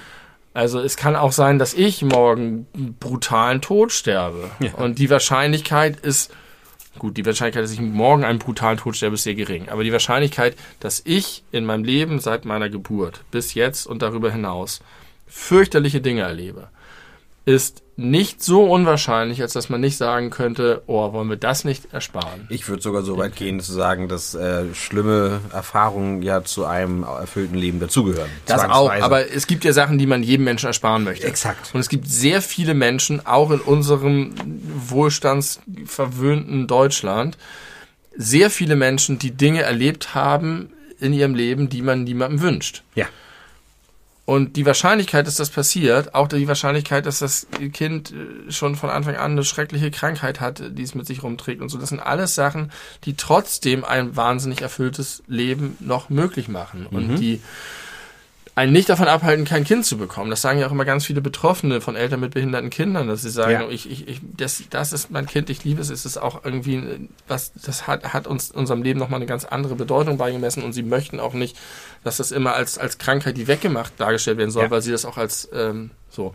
Und und über den Klimawandel kann man sich viele Sorgen machen, sollte man sich viele Sorgen machen, aber genau diese Schwelle, dass man dazu kommt, dass man sagt, jetzt haben wir, jetzt geben wir auf und jetzt hören wir auf, Kinder zu bekommen, finde ich, also das ist für mich so das Symbol für, na klar, es geht voran, wir schaffen das, wir, wir finden Lösungen, wir wollen was bewegen, wir wollen es verbessern. Und das ist auch ein, eine Triebfeder, die der Menschheit in den letzten vielen, vielen Jahrhunderten ermöglicht hat, Dinge besser zu machen. Dinge zu entwickeln, Frieden zu schließen, forsch, zu forschen, Menschen zu heilen, Menschen zu helfen, sozialen Ausgleich zu schaffen. Alles, was, äh, was errungen wurde im Laufe der Jahrhunderte. Weil die Leute gedacht haben, wir können die Welt besser machen. Wenn nicht für uns, dann wenigstens für unsere Kinder. Aber ich finde, das ist trotzdem irgendwie ein interessanter Gedanke, weil äh, als, als ich so darüber nachgedacht habe, fand ich das schon erstaunlich, dass mir eben halt wenige nicht egoistische Gründe eingefallen sind. Ich war dann auch irgendwann so bei dem Punkt zu sagen, okay, was würden daraus folgen, wenn jetzt irgendwie jeder Mensch für sich entschi entschiede, okay, die, äh, die Welt ist am Abgrund, wir hören jetzt einfach auf, Kinder zu bekommen und niemand, also alle sind sich einig, dann ist ja auch schlecht, beziehungsweise vielleicht auch wieder gut, aber dann sind ja die Tiere nichts mehr wert. Nee, das können wir auch nicht wollen. Das kann, kann nicht in Kann meinem nicht Interesse, wollen. wenn dann keine Haustiere mehr existieren, weil es keine Menschen mehr gibt. Wie viele Streuner es dann gibt. Eine ganze Menge Streuner gibt's dann. Ähm, aber ja, also diese, das war für, für mich eine, eine völlig neue Erkenntnis, dass in aller Regel erstmal zumindest der erste Impuls zu sagen, ich möchte gern ein Kind bekommen oder wir man möchten gerne ein. Kind bekommen, macht man eigentlich immer für sich. Wie beim Haustier. Ja. Ah, und es gibt ja, man kann es, also da finde ich es noch plausibler und, und, und naheliegender, aber es gibt ja auch diese etwas fatalistischen Theorien, die sagen, alles, was man tut, ist egoistisch. Auch wenn du anderen Menschen hilfst, auch wenn du Ja. bis zur Selbstaufgabe dich hilfst, das ist, dient alles dem, dass du deinem eigenen Bild entsprichst, dass du irgendwie gut wirkst, dass du einen Lebenssinn findest Ja. oder so. Und das ist der Antrieb für alles, ist Egoismus. Und jetzt kann man dagegen halten und sagen, nein, ich empfinde es einfach so, dass ich bestimmte Werte habe, dass ich Überzeugungen habe, die sagen, ich tue auch Dinge, die nicht für mich gut sind, auch in, aus, aus keinem Blickwinkel, weil ich es richtig finde. Aber dann kommst du in so ganz philosophische äh, Überlegungen oder in pseudophilosophische Überlegungen. Ich finde, das muss gar nicht philosophisch werden. Ich glaube, es, also wenn ich das jetzt mal kurz auf mich selbst persönlich anwende, weil für andere Leute kann ich da nicht sprechen, aber würde ich mal sagen, dass ungefähr 98 Prozent meiner Entscheidungen auf genau diesen egoistischen Dingen beruhen und zwei Prozent nicht. Und das sind dann immer die Dinge, wo ich quasi entgegen meiner persönlichen Vorlieben entscheide, weil ich weiß, dass es anderen Menschen, die mir sehr, sehr, sehr wichtig sind, dadurch irgendwie eine Freude gemacht wird oder besser geht oder so. Also sowas gibt es, aber es ist die absolute Ausnahme. Ja, und da kannst du auch sagen, du fühlst dich dann gut, wenn es dir besser geht oder du kriegst Dankbarkeit zurück. Nee. Aber, ähm, Nee, nee, aber selbst wenn das nicht so ist, ich glaube auch, und das spielt dann auch irgendwie keine Rolle, weil, weil man muss dann, wenn man sagt, alles ist Egoismus, muss man trotzdem noch abstufen zwischen innerhalb des egoistisch, noch egoistischeren Menschen und weniger egoistischen Richtig, Menschen. genau. Sonst kannst du damit ja gar nicht hantieren mit diesen Begriffen, das bringt ja irgendwie auch nichts. Ja. Und äh, noch ein Grund, der mir einfallen würde, der so ähnlich ist, von wegen ich gebe meine Gene der Menschheit weiter, ist ja auch so was Gesellschaftliches wie wir brauchen halt einfach in der Zukunft einfach auch Kinder. Gerade Deutschland mit seiner niedrigen Geburtenrate Ja, ist ist auch so, dass du sagen kannst, wenn wir alle vergreisen, so, das ist auch nicht nur eine ganz persönliche, wenn ich alt bin und jemanden habe, der sich um mich kümmert, sondern die gesamte Gesellschaft hat was davon, wenn auch im Jahr 2060 noch irgendjemand einen sinnvollen Job macht Noch arbeiten kann, um und der in die Gesellschaft Rentenkasse gibt. einzuzahlen. So, Und die alten, kranken Menschen zu pflegen. Auch das wird ein großes Problem später. Ich glaube, äh, die Pflege geht wieder zurück in die Familie in Zukunft. ja, mehr Familie, mehr Generationenhäuser ist das sowieso cool. Ja. Auch das Wohnungsnotproblem. Mehrere Fliegen werden damit. Me Zer- mehrere, mehrere Igel werden mit, mit einem Reifen plattgefahren. Wie im Öpen. Wie Möben, um mal eine äh, herbstliche Ein Metapher zu benutzen. Aber schön, wie du, wie du, wie du hier von den negativen äh, Themen ablenken wolltest und dann deinen Hund wieder hervorgezaubert hast und jetzt gesagt hast, äh, warum sollen wir eigentlich noch Kinder kriegen, die Welt geht. Ich hab, nein, nein, das habe ich überhaupt nicht Ich gesagt. Ich, weiß, habe das, ich möchte das äh, noch, Ich ich habe das Aber sehr, es war zumindest ein bisschen darkes Thema auch dadurch. ja, das Ist aber stimmt. okay. Das stimmt. Das aber das ist äh, ein ist, relevanter Gedanke. sind ja auch äh, darke Gedanken, die damit irgendwie einhergegangen sind. Deswegen fand ich das mal ganz interessant zu hören, was du dazu zu sagen hast. Guckst du gerade nach was Konkreten? ähm, nee. Nee. Dann äh, möchte ich nochmal das Kürbisfest gestern, was zu Ende gegangen ist, äh, zum Anlass nehmen. Ich habe, äh, um kurz über das Ende von Angel zu sprechen. Angel Jäger der Finsternis. Kennst du? Darüber haben wir schon häufiger gesprochen. Aber hier. nicht über das Ende. Ach so, nein, über das Ende, nein, nein, kenne ich nicht, weiß ich nicht. Ich hab's- Bist du jetzt durch mit beiden Serien? Ach, mit ja, beiden du warst ja auch Serien. lange krank, hast alles. Ich habe alles, Alles beendet. Das, tatsächlich äh, habe ich äh, ziemlich viel geschafft. Mm, Und äh, ich, wir haben aber noch nicht über das Ende konkret gesprochen. Das ist wirklich crazy. Also ich habe ja schon mal gesagt an anderer Stelle, dass die fünfte und letzte Staffel Angel war ein bisschen zäh und es war halt fühlte sich ein bisschen wie Arbeit an, weil Ja. das schon echt nicht, also ziemliche Füllerfolgen zwischendrin dabei waren, wo ich mir auch dachte, oh Gott, oh Gott, das hätte ich mir jetzt auch echt sparen können. Aber was nun in der letzten Staffel passiert, ist, dass es nicht zum ersten Mal, aber dafür da so ultimativ auf so einen großen apokalyptischen Endkampf hingearbeitet wird, gut gegen böse. Ja. Ähm, die Details sind nicht interessant, aber ähm, würde auch jetzt wirklich viel zu weit führen. Aber was richtig scheiße ist, ähm, in der letzten Folge, der allerletzten Folge Angel, ist es so, dass dann die große, bösartige Bedrohung, also im Grunde die Hölle, die buchstäbliche Hölle, auf die Welt losgelassen wird. Ja. Und Angel und seine fünf, sechs Freunde, die er da zu dem Zeitpunkt noch hat, äh, ein paar haben es nicht geschafft soweit, sind tot, ähm, stehen dann auf den Straßen von LA, äh, sich einer äh, Hundertschaft von Dämonen gegenüber. Richtige, riesige Drachen fliegen da irgendwie über, über LA. Ähm, der eine ist schon halb tot f- am Verbluten. Angel sagt sowas, so, so letzte Worte, ich möchte gerne den Drachen töten. Und dann machen sie sich Da habe ich bereit. noch Bock drauf. Dann, genau, bevor ich, auf, ich bevor ich auf jeden Fall sterbe, weil wir einfach gegen diese Überzahl nicht ankommen können. Und dann, bevor sie lossprechen, zu Ende. Und ich habe danach gelesen, die wussten nicht, dass das die letzte Staffel wird.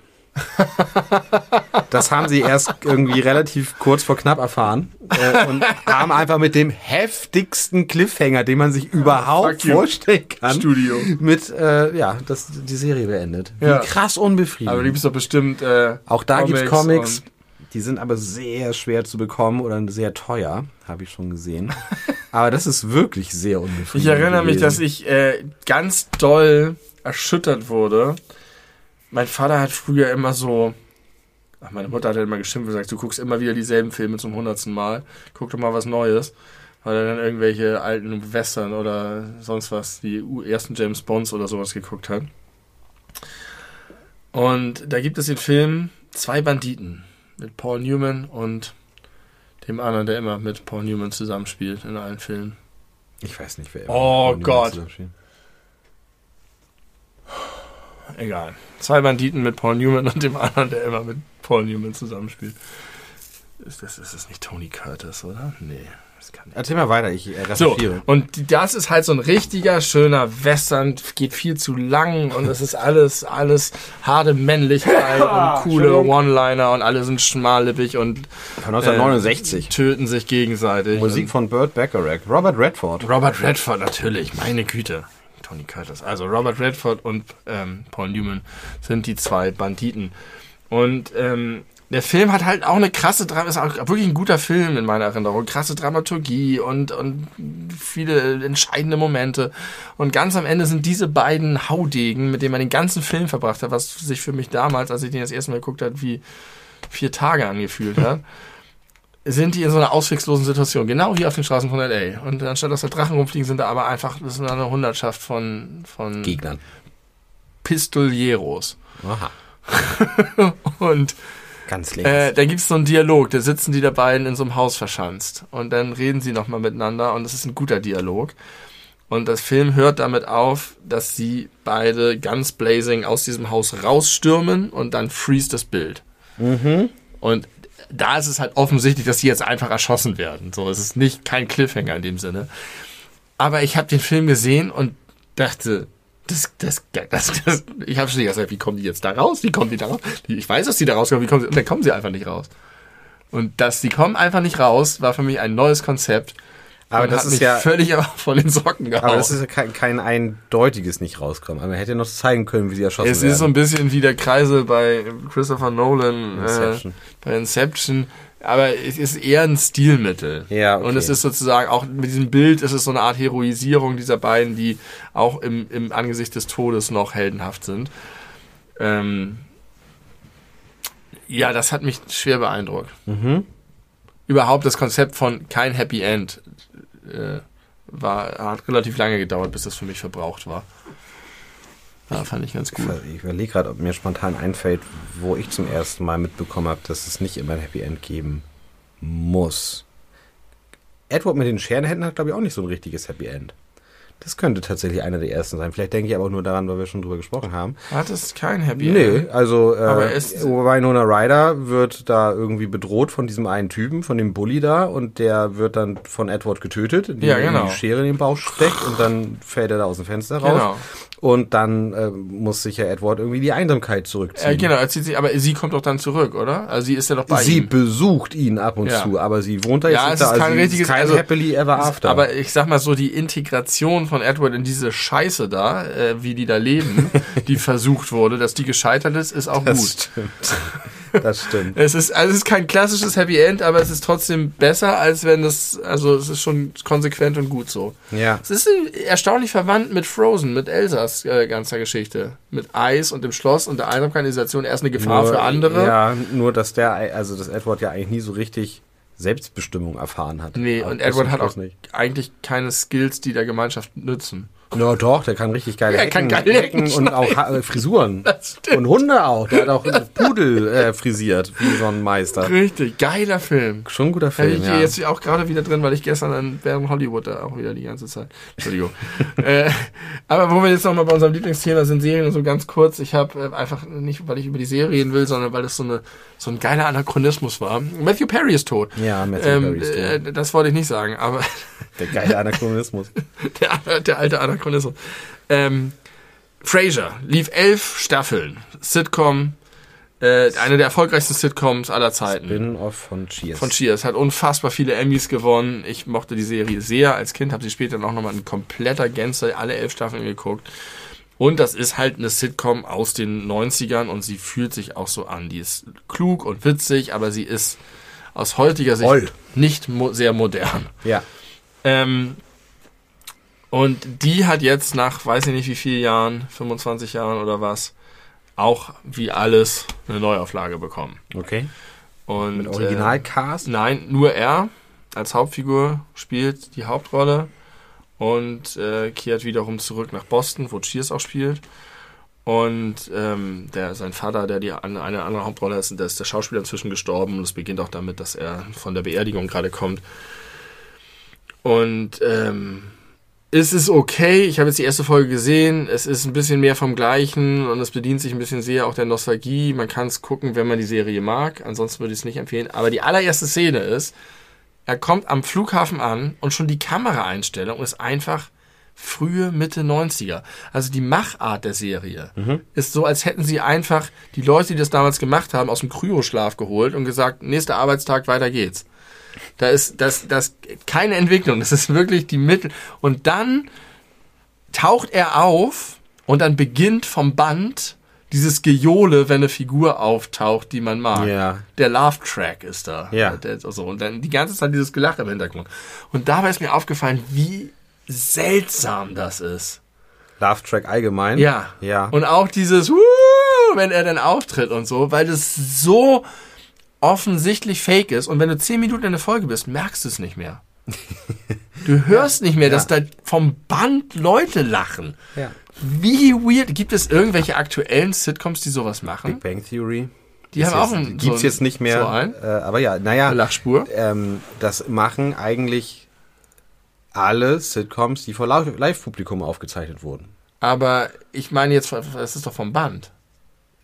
In der Synchro ist es vom Band, im Original nicht. Echt? Also so ist es bei Big Bang Theory. Also ich gucke das ja im So Original. ist es bei Wieso machen- Friends gewesen. wieso machen sie denn man, man hört das richtig doll bei Schrecklich nette Familie, weil bei einer Schrecklich nette Familie gibt es so ein paar Samples, die ja, immer wieder kommen. Genau. Dit, dit, dit, dit, Genau. Ja, genau. Und, äh, vorher so ein Au Geräusch, immer wenn jemand, wenn Kelly gerade reinkommt und einen kurzen Rock anhat. Das ist immer, so. wenn, wenn, die, wenn die Folgen zu Ende sind, gibt's immer denselben. ja, also da gibt's äh, verschiedene, die sich Aber das ist im. Original eine echte Reaktion. Ja. Warum haben sie denn nicht die Originalreaktion einfach genommen auf die deutsche Tonspur?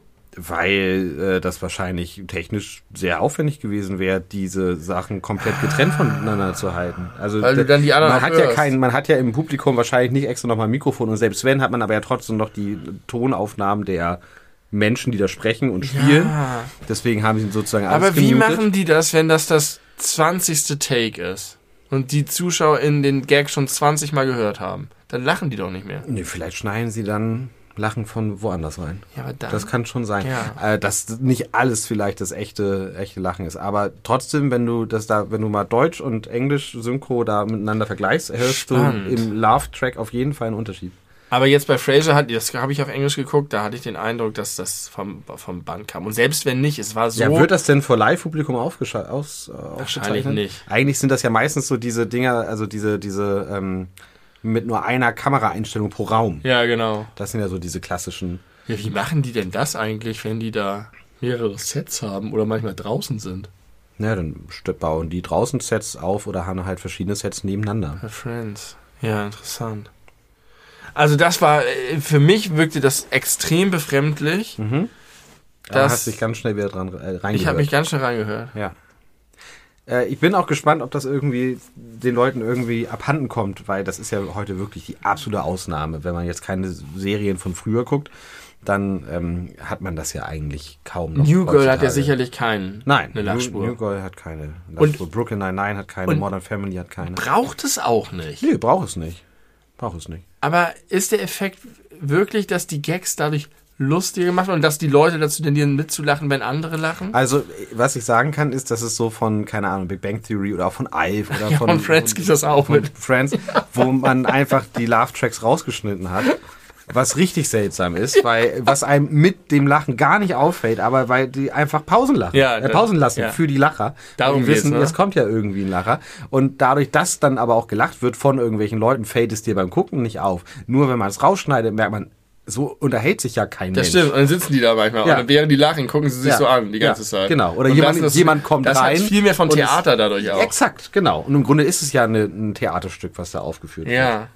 Aber das wäre mal spannend zu sehen, wenn du so, ein, so, ein, so eine Folge von Friends nimmst und die sozusagen neu machst oder die Pausen kürzt, irgendwie so schneidest oder neu, neu aufnimmst tatsächlich, ob die genauso lustig wären. Ja, gute Ob das Frage. wirklich was wegnehmen würde. Weil gerade dieses Theatrale mit dieses das so im Raum stehen lassen und Raum auch für den Lacher zu lassen, ist ja Also- auch ein cooles Stilmittel. Also, was ich da auch äh, als ganz konkretes Beispiel nennen kann, wir haben über Hörspiele gesprochen in der letzten Folge. Ich habe als Kind extrem viel Alf gehört und es gab halt die Alf-Hörspiele, was im Grunde die Folgen du waren, erzählt, genau. äh, mit so ein bisschen zusammengeschnitten und Erzähler, aber ohne Lachspur. Ja. Anders als es in der Serie selber war. Es gibt aber die Folge Gestatt, mein Name ist Schlegel. Wayne Schlegel. Michigan Lebens- und Unfallversicherung.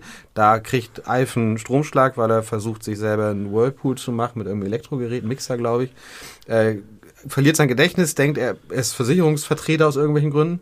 Und das ist so eine, ähm, wir haben kein Budget mehr, wir müssen eine neue Folge machen, indem wir uns an alte Folgenteile erinnern. Weil man, wir wollen Darüber hast du auch schon mal habe ich schon Podcast erzählt, genau. geredet. Und das Besondere ist, dass da in diesem Hörspiel, da ist der Love Track bei. Ja. Ähm, und das fand ich auch immer sehr befremdlich und die allermeisten Folgen hatte ich dann ja ohne Love Track und es war schreiend komisch, Ja. weil Alf aber einfach unfassbar witzig ist. Ähm, Ist es immer noch so, glaubst du das? Ich habe Alf seit der ich Kindheit glaube nicht mehr ja. gesehen. Doch, ich glaube ja. Äh, wenn, also, wenn Alf nicht raus darf, weil Mrs. O'Monic ihn im Garten gesehen hat, aber er möchte so gerne raus und dann sagt er, sagt er zu Willy, äh, Willy, wann kann ich denn wieder raus? Ich bin schon seit 20 Tagen hier drin. Und dann sagt Willy, das waren gerade mal 20 Minuten. Dann fragt Alf, und warum habe ich dann 20 Kerben hier ins, äh, ins Geländer von der Treppe gemacht? Und Willy sagt, weil du ein Vandale bist. Großartig, Comedy Gold. Ich liebe Alf. Ähm, aber da, da kann man den direkten Vergleich finden. Also wenn die, wenn die Sachen gut geschrieben sind und, und, und äh, man Ja, das entsprechend zurechtschneidet, dann kann das trotzdem sehr lustig sein. Ob das jetzt für Friends geht, das weiß ich natürlich nicht. Das Erstaunliche ist halt, also die Tatsache, dass das in einer gewissen Zeit alle Serien gemacht haben, ja, spricht ja dafür, dass das wirklich essentiell war und dass es jetzt keine Serien mehr machen, spricht dafür, dass es nicht essentiell ist. ich glaube, so eine der ersten Serien, die das dann halt nicht gemacht haben, aber auch grob ins Genre Sitcom passen, ist wahrscheinlich Scrubs. ja. dadurch hat Scrubs aber halt diese, diese äh, Ausblendung von, von JD irgendwie Genau. als, als Und Kurzgags diese krassen Schnitte und genau, äh, Einschübe und so. Genau. Das ist ja eigentlich, ist Scrubs ja eher aus dem Genre von, von Family Guy und so. genau. Das ist ja wirklich eine ganz andere Machart, das stimmt schon. Ja. Aber auch, also New Girl hätte safe vor 20 Jahren eine Nachspur gehabt. Sehr, sehr gut äh, vorstellbar. Auch How I Met Your Mother. Wobei, hat How I Met Your Mother eine Lachspur? Das weiß ich nicht. Weiß ich jetzt auch gerade nicht. Also How I Met Your Mother ist ja das wäre ein super Beispiel, weil das ja einfach wirklich Friends, ist. in moderner ist, ja. Interessant. Weiß ich jetzt gar Ich gar hätte nicht glaubt, genau. die haben eine. Ja? Ich habe das Gefühl, das nicht. Ist ja auch Multikamera. Da äh, ist, ist ja, Ja, auch. stimmt. Äh, Und die haben ja auch ganz viele Schnitte, wo auch die Gags eigentlich nur funktionieren, wenn du den, genau. das, den Zusammenschnitt Genau. siehst. Dann müssen die halt immer sagen- kennen. Jetzt seht ihr gleich eine Szene, aber ihr müsst wissen, vorher. Ja, Lacht ihr ist eine, eine, eine gute Frage, weiß ich jetzt gerade nicht. Ah, spannend. Ja, wir sind schon wieder bei Serien. Ich möchte noch, um den Blog kurz abzuschließen, eine Empfehlung aussprechen. Und zwar gibt es auf Netflix einen Film, der heißt Die Schwimmerinnen. The Swimmers auf Englisch. Bitte nicht davon abhalten lassen, dass da äh, Matthias Schweighöfer mitspielt. Das ist äh, nicht etwa eine romantische Komödie, die man, wie man meinen könnte, sondern es ist die wahre Geschichte, und jetzt muss ich einmal kurz luschern, wie die beiden heißen, von zwei Schwimmerinnen, die aus ähm, Syrien geflohen sind, 2015. Sarah Mardini und Yusra Mardini. Ähm, eine war zu dem Zeitpunkt 17, die andere, weiß ich nicht, 19, 18, 19, etwas älter. Und die ähm, sind äh, übers Mittelmeer nach äh, Lesbos und von da aus weiter dann über viele Umwege nach Berlin geflohen. Und die jüngere Schwester äh, war eine vielvers ein vielversprechendes Schwimmtalent und ist dann äh, bei den, also das Ziel war, bei den Olympischen Spielen mitzuschwimmen. Ja. Ähm, was sie, Spoiler, am Ende auch geschafft hat. Und ich wusste die ganze Zeit überhaupt nicht, was das für ein Film ist. Also ich habe es dann irgendwann gemerkt, aber ich wusste es vorher nicht und ich wusste auch nicht, äh, wie der ausgeht und ich wusste schon gar nicht, dass es eine wahre Geschichte ist. Aber das, der war so krass packend, weil man oder ich zum ersten Mal so wirklich, ich vermute, sehr realistische Eindrücke bekommen habe, wie so eine Flucht von Syrien aus oder aus dem Kriegsgebiet übers Mittelmeer nach Europa konkret abläuft. Und dadurch, dass es halt eine wahre Geschichte ist, ist das halt irgendwie doppelt und dreifach beklemmt. Äh, das war richtig, richtig, richtig krass und ich würde das sehr gerne verpflichtend machen für alle Menschen, die gerne sagen, wir brauchen mehr Leute, die die Außengrenzen schützen. Wo gibt's das? Netflix gibt's den. Äh, 2022 ist der erschienen, äh, ist, hat etliche Preise bei irgendwelchen Filmfestivals gewonnen. Aber eine Sache muss ich hochgradig kritisieren. Ähm, Matthias Schweighöfer. Nein, Matthias Schweighöfer macht das schon ganz gut. Der spielt auch nur eine ganz, ganz, ganz kleine Rolle. Ähm, aber ich, ich verstehe es nicht. Das hat mich nahezu wütend gemacht. Wenn man den auf Deutsch guckt, und wenn ich mit meiner Frau gucke, äh, geht Originalton halt leider in, in der Regel nicht. Ähm, da sprechen auch bei, also die erste, keine Ahnung, das erste Drittel, erste Viertel spielt komplett in Syrien, dann sind sie halt auf der Flucht mit ganz vielen anderen Menschen aus verschiedenen anderen Nationen und die unterhalten sich in der deutschen Synchro alle immer auf Deutsch. Alle können da Deutsch. Die ganze Zeit sprechen die auf Deutsch miteinander. Und ich habe so gedacht, als ich, also ich dachte erst, okay, Matthias Schweighöfer ist ein deutscher Film, why not, kann ja sein. Äh, haben sie das halt irgendwie so sich dafür entschieden, damit es schön alle verstehen. Aber dann habe ich zufällig gesehen, äh, dass es noch die Option Original mit Untertitel gibt. Ja. Deutsch, Original und, und habe ich mal mit das angemacht und habe gesehen, wenn die in Syrien äh, spielen, sprechen die ganze Zeit Syrisch mit Untertiteln. Wenn die auf der Flucht sind und sich mit den anderen Leuten unterhalten, sprechen die Englisch miteinander mit Untertiteln. Und ich verstehe nicht, warum sie das nicht auch so übernommen haben. Das ist total bescheuert. Das macht einen ganz das anderen ist, Eindruck. Das ist wie bei Glorious Bastards, wo es diese absurde Szene gibt mit, mit Brad Pitt und äh, den beiden anderen, wo sie die Nazis skalpieren Ja. und sie den verhören Ja. und der eine das für den anderen immer übersetzt. Und im, im Deutschen ist es so, wo hast du sie versteckt? Und dann sagt Brad Pitt oder der andere, er will wissen, wo du sie versteckt hast. und es ist so, auch ich dachte, hä? Es gibt gar keinen Grund, das so zu das machen. so zu wiederholen. Und aber das ist auch, ich finde das so als künstlerische Entscheidung finde ich das so weird, weil das also äh, es geht ja auch ganz doll um Kommunikation und Ver Verständigung und und du musst ja nichts mehr ändern. Du musst nichts Du ändern. kannst einfach die Originalspur Du nehmen. Naja, dann hast du vielleicht die, nicht Dann die Stimme. Ist die Stimme nicht richtig, aber auch das Vielleicht stört ja konntest du die Leute nicht irgendwie die verschiedenen Sprachen sprechen lassen. Ja, ich weiß. Das nicht. muss es sein. Oder wenn man nur das, was, was Englisch gesprochen wird, auf Deutsch übersetzt, dann ist das so. Finde hätte ich auch komisch gefunden, aber wäre irgendwie ein Kompromiss Aber das muss gewesen. irgendwie der Grund sein, dass sie gesagt haben, wir, wir haben hier keine Leute, die diese Sprachen alle sprechen können. und synchronisieren können gleichzeitig. Ja. kann sein. Und was richtig, richtig komisch ist, Matthias Schweighöfer spricht im Original Englisch Ja. und synchronisiert sich aber selbst. Ja. So aber wie Arnold Schwarzenegger das so wie Arnold. hat. Nein, Nee? nee. Der hat sich das selber Thomas Dannberg hat äh, jahrelang, der ist doch gerade vor Ach so, weil, mit wem verwechsel ich das denn? Es gibt irgendjemand, der sich immer selber synchronisiert. Christoph Walz. Ja gut, das ist klar. macht das. Ähm, aber irgendwie ist das alles außerordentlich wenig lippensynchron gewesen, was Matthias Schweighöfer dafür über sich selber drüber gesprochen hat.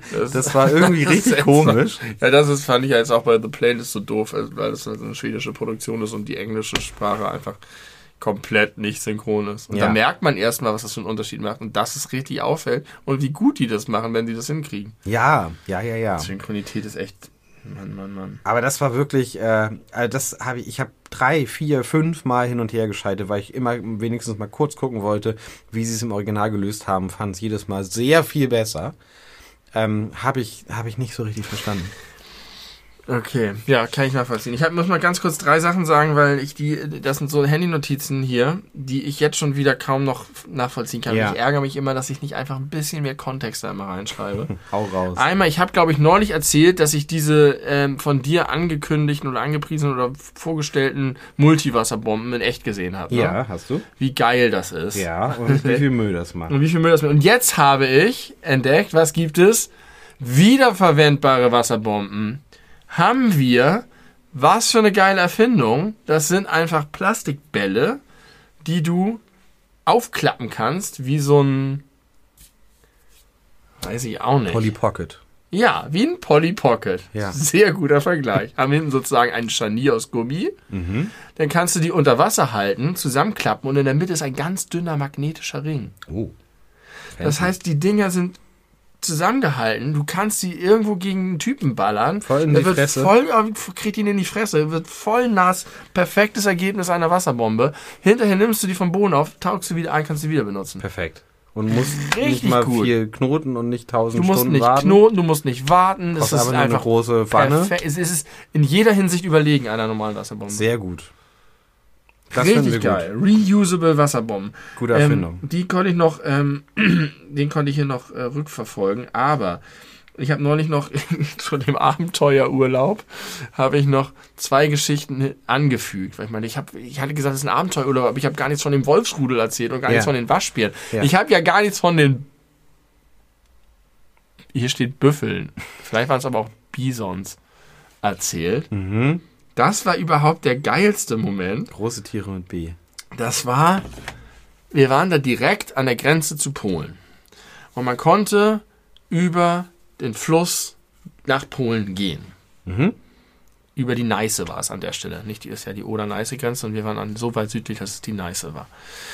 Das heißt, wir liefen darüber und auf der anderen Seite war von diesem geilen Abenteuerpark, von dem ich ausführlich berichtet habe, noch mehr. Die haben da äh, auf der polnischen Seite auch sowas aufgebaut. Dachten wir, gucken uns das auch nochmal an. Und dann sind wir da lang gegangen, war noch eine andere Familie mit so einem Kinderwagen und da waren, ich glaube, es ist auch egal, große, mächtige Tiere. Ochsen, Bisons, Büffel, heftige Viecher. Und die liefen da rum und wurden von polnischen Menschen gerade irgendwie so ein bisschen geführt. Und dann haben wir aber mitbekommen, die waren wohl ausgebüxt und die haben die versucht wieder einzufangen. Ja. Und wir sind diesen Weg entlang gelaufen mit unseren Kindern und die anderen hatten noch so ein Das hast du doch erzählt. Hab ich erzählt? Dass die plötzlich vor euch standen. Und wie die, die dann auf die. Und, und noch die andere Familie da war. Das hast du in der, in der allerersten Iteration des Ein, ich habe das hier als erzählt. Annex erzählt. Ich dachte, ich habe nur den einen Annex. Tut mir leid, ich muss das alles bitte rausschneiden. das war so geil. Okay, dann ist das erledigt. Dann habe Aber ich. da waren das andere Tiere, da hast du die anders genannt. Da waren es keine Bisons auf jeden Fall. Nee, das, vielleicht war das mit den Bisons auch doch noch, noch was anderes. Und ich habe das andere erzählt. Was waren Stiere? das Kann das Stiere gewesen Nee, sein? Stiere waren das. Ist auch Ist scheißegal. Äh, dann habe ich noch die Notiz Edeka Kühlschränke Klimaanlage. Und ich glaube, das war einfach irgendwie eine Person, die mir versucht hat zu erklären, dass wenn die keine Türen zu haben, dass das gut sei im Sommer, Damit, Weil weil, das da- dann kühler weil wird das im dann Laden. kühler im Laden wird. Na, Ich glaube, das war sein. in dem Kacke Edeka und dann habe ich diesen Menschen angeguckt, der, der da gearbeitet hat, gesagt, das ist die unsinnigste Klimaanlage auf der ganzen Welt und das kannst du nicht ernst meinen. Ja, Aber es gibt auch manchmal zum Beispiel in diesem riesengroßen Kaufland ja auch da in der, in der Kühlecke ist es ja auch wirklich kühler. ja, aber das ist so, als wenn du zu Hause im Sommer deinen Kühlschrank aufmachst, damit es nicht so heiß in der Wohnung ist. Ja. Ineffizienter und bescheuerter Ja. geht es nicht. Ja, aber der hat das ernst gemeint. Hat er sich vielleicht, vielleicht wurde ihm das so erzählt von, vom Chef. Hatte keine Lust gehabt, sich darum zu kümmern, dass es irgendwie gefixt wird, die kaputte Tür oder was? Oder So. gibt es da gar keine Türen? Da, ich weiß nicht, wie es war. Ich habe irgendwie, ich habe mich darüber gefreut. Genau, ich habe mich darüber gefreut, dass sie wenigstens endlich Türen haben und habe das angepriesen. Die einzige Sache in eurem beschissenen Scheißladen ist, dass ihr endlich diese Türen habt. Und dann hat der gesagt, ja, das ist aber im Sommer ein bisschen blöd. Ja, vielleicht ist es unangenehm, da drin zu arbeiten. Vielleicht, weil sie keine gute Klimaanlage Und weil haben. sie sich nicht hinsetzen dürfen an der Kasse, weil sie die beknacktesten Kassen haben. Ich war jetzt noch mal drin und ich habe mir jetzt selber geschworen, dann nie ich wieder verstehe auch nicht, warum du da so oft Ich reingehst. hasse ihn so sehr. Es wird immer schlimmer. Ich Es habe gibt so viele ich, hab, Möglichkeiten. ich wollte da Käse kaufen. Käse, und zwar am Stück. Einfach leckeren Käse. Ja. Es gab zwei Stücken. Aha, ein Nicht, Gouda. nicht Sorten, sondern Stücken. Ein Edamer und einen jungen Gouda. Hm. Was erwartest du im Alkoholiker Edeka? Hättest Mehr. einen schönen Asperur Mehr Käse. mitbringen können. So, und dann wollte ich nochmal, habe ich schon vielleicht auch, ich muss das hier lernen, sonst wiederhole ich mich immer wieder, habe ich über die Besonderheit von Marshmallows geredet. Ich bin mir nicht sicher. Dass kein anderes Lebensmittel eine solche Transformation durchmacht von kannst du nicht essen, weil es so unappetitlich ist, zu ist ein richtig geiler Genuss, wenn er warm ist. Aber ist nicht zum Beispiel unsere Nachbarin großer Fan von ungebratenen Ja. Marshmallows? What a weirdo. Ich finde beide Varianten nicht gut. Ich habe das neulich, saßen wir zusammen in der großen Runde und ich habe das, hab darüber berichtet und da war ein älterer Mann, der gesagt hat, er will keine Marshmallows, er mag die nicht, äh, das, die sind eklig. Habe ich gesagt, hast du schon mal einen gebraten gegessen? Aber er gesagt, nee. Er hat die manchmal, wenn er verzweifelt ist, dann holt er sich aus dem Schrank so eine Packung und setzt sich rein und stopft sich fünf rein und kriegt dann Hass, weil er wieder merkt, wie eklig die sind. Ja, großer Fehler. Dann habe ich richtig lange ausgebreitet. wa- was für ein unfassbarer Genuss es ist und dass man sich kaum vorstellen kann, dass es dasselbe Produkt ist.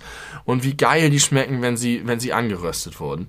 Und er hat sich das alles angehört mit seinen vielen Jahren und seiner großen, langen Lebenserfahrung, weil es war eher so eine Situation wie, und dann hat er gesagt, das probiere ich jetzt. Dann hat er das gemacht und dann wurde es ganz still und dann hat er gegessen. Und dann hat er irgendwie richtig gegluckst und konnte nicht glauben, dass alles, was ich gesagt habe, wahr ist. Und es war so schön, wie dieser ältere Herr äh, diese Erfahrung machen konnte. Schön. Hast du den, den alten Menschen noch Also, wenn ihr so wie ich gegeben. euer Leben lang oder wie der andere Typ euer noch längeres Leben lang durchs Leben gelaufen seid und dachtet, Marshmallows sind nichts für euch, macht sie euch über der offenen Flamme Macht sie warm. euch untertan. Macht sie euch untertan und sie werden euch, oh, es ist so geil. Ja, ich finde die zu süß, auch gebraten. Sind sie. Die sind auch da noch zu süß, aber es ist einfach toll. Tolle Wenn, wenn, Süße. wenn, die, wenn die außen sind, die dann so ähm, ein bisschen trocken und so, so halt so gebacken. Und dann öffnest du sie und dann fließt dir diese Creme einfach direkt in den Darm. sie nicht. und mit ein bisschen Pech auch direkt wieder raus. äh, aber es ist auch nicht die richtige Jahreszeit mehr für Marshmallows. Doch, Marshmallows Herbstfeuer. Ist, ist Herbstfeuer machen wir ja sowas. Bisher nicht, aber eigentlich, ich finde ja, dass die, die dunkle Jahreszeit viel geeigneter ist, um Feuer zu machen, weil Das- du sie besser sehen du kannst und weil du recht. dich an ihn wärmen kannst. Da hast du vollkommen recht, ja. Jetzt habe ich auch wieder ordentlich Holz hier. Können wir mal wieder ein Feuer machen. Richtig viel Holz vor der Hütte hier. Ich möchte zum Abschluss einen äh, Gedanken aufbringen. Ja. Und zwar, was macht Stefan Raab gerade? Ich finde, Stefan Raab hat es Ach ganz... so, ich dachte, du meinst jetzt in diesem Moment, ich überlege, ob jetzt gerade fernsieht oder auf Ja, Kurs das, oder bei Koch. das war schon der, der Grundgedanke. Es ist so eine Frage, die ich mir öfter mal stelle für, über manche Leute. Und jetzt ist es gerade in letzter Zeit öfter mal Stefan Raab gewesen. Ähm, weil der das so famos hinbekommen hat, zu sagen, ich höre auf mit Öffentlichkeit und seitdem einfach bis auf ein oder zwei kleine Ausnahmen. er hatte ein paar Comebacks noch, oder? Na, er hatte, er hatte irgendwie mal so eine Live-Show in der Lanxess Arena gehabt. Einmalig, meine ich. Und sonst nix. Nix, nix, nix. Äh, ich, mir ist es jetzt nochmal sehr vor Augen geführt worden. Es gibt ein neues Buch von Markus Kafka. Und ich weiß leider nicht, wie der zweite Dude heißt. Der alte Senderchef von Viva. Das heißt, MTV Viva liebt dich. Irgendwie ein 500 Seiten dickes Buch äh, über das deutsche Musikfernsehen Ja. ähm, mit ganz, ganz, ganz, ganz, ganz vielen Menschen, die da irgendwie zu Wort kommen, äh, über die Toten Hosen, Fettes Brot, die Ärzte, äh, Heike Makatsch, Christian Ulm, Joko und Cool. Klaas, äh, die da irgendwie alle befragt werden, äh, Chris, äh, was sie da so für Erfahrungen haben, was sie so für Erinnerungen haben, äh, wie sie das damals wahrgenommen haben, wie sie es einordnen würden oder so. Und da wurde natürlich auch Stefan Raab angefragt, er hat gesagt, mach ich nicht. er, ist raus, er hat keinen Bock mehr. Finde ich irgendwie beeindruckend, aber Also der muss einfach viele Sachen haben, die ihm gut gefallen. Der muss Hobbys haben, Leidenschaften haben, vielleicht reist er viel, vielleicht kocht er viel, vielleicht liest Der er viel. erfindet, der erfindet ja Sachen. Der hat doch mal irgendwie so, ein, so eine, der hat doch mal ein Patent angemeldet für einen Duschkopf, der auch Musik spielt oder sowas. Also der ich kann mir macht, vorstellen, ja? dass er auch weiterhin Musik macht. bestimmt. Ähm, wahrscheinlich genießt er einfach richtig doll das Leben. Und ist wahrscheinlich immer noch super reich, weil äh, hier Brainpool ist Klar ja ist er immer noch ist ja immer noch seine seine Produktionsfirma.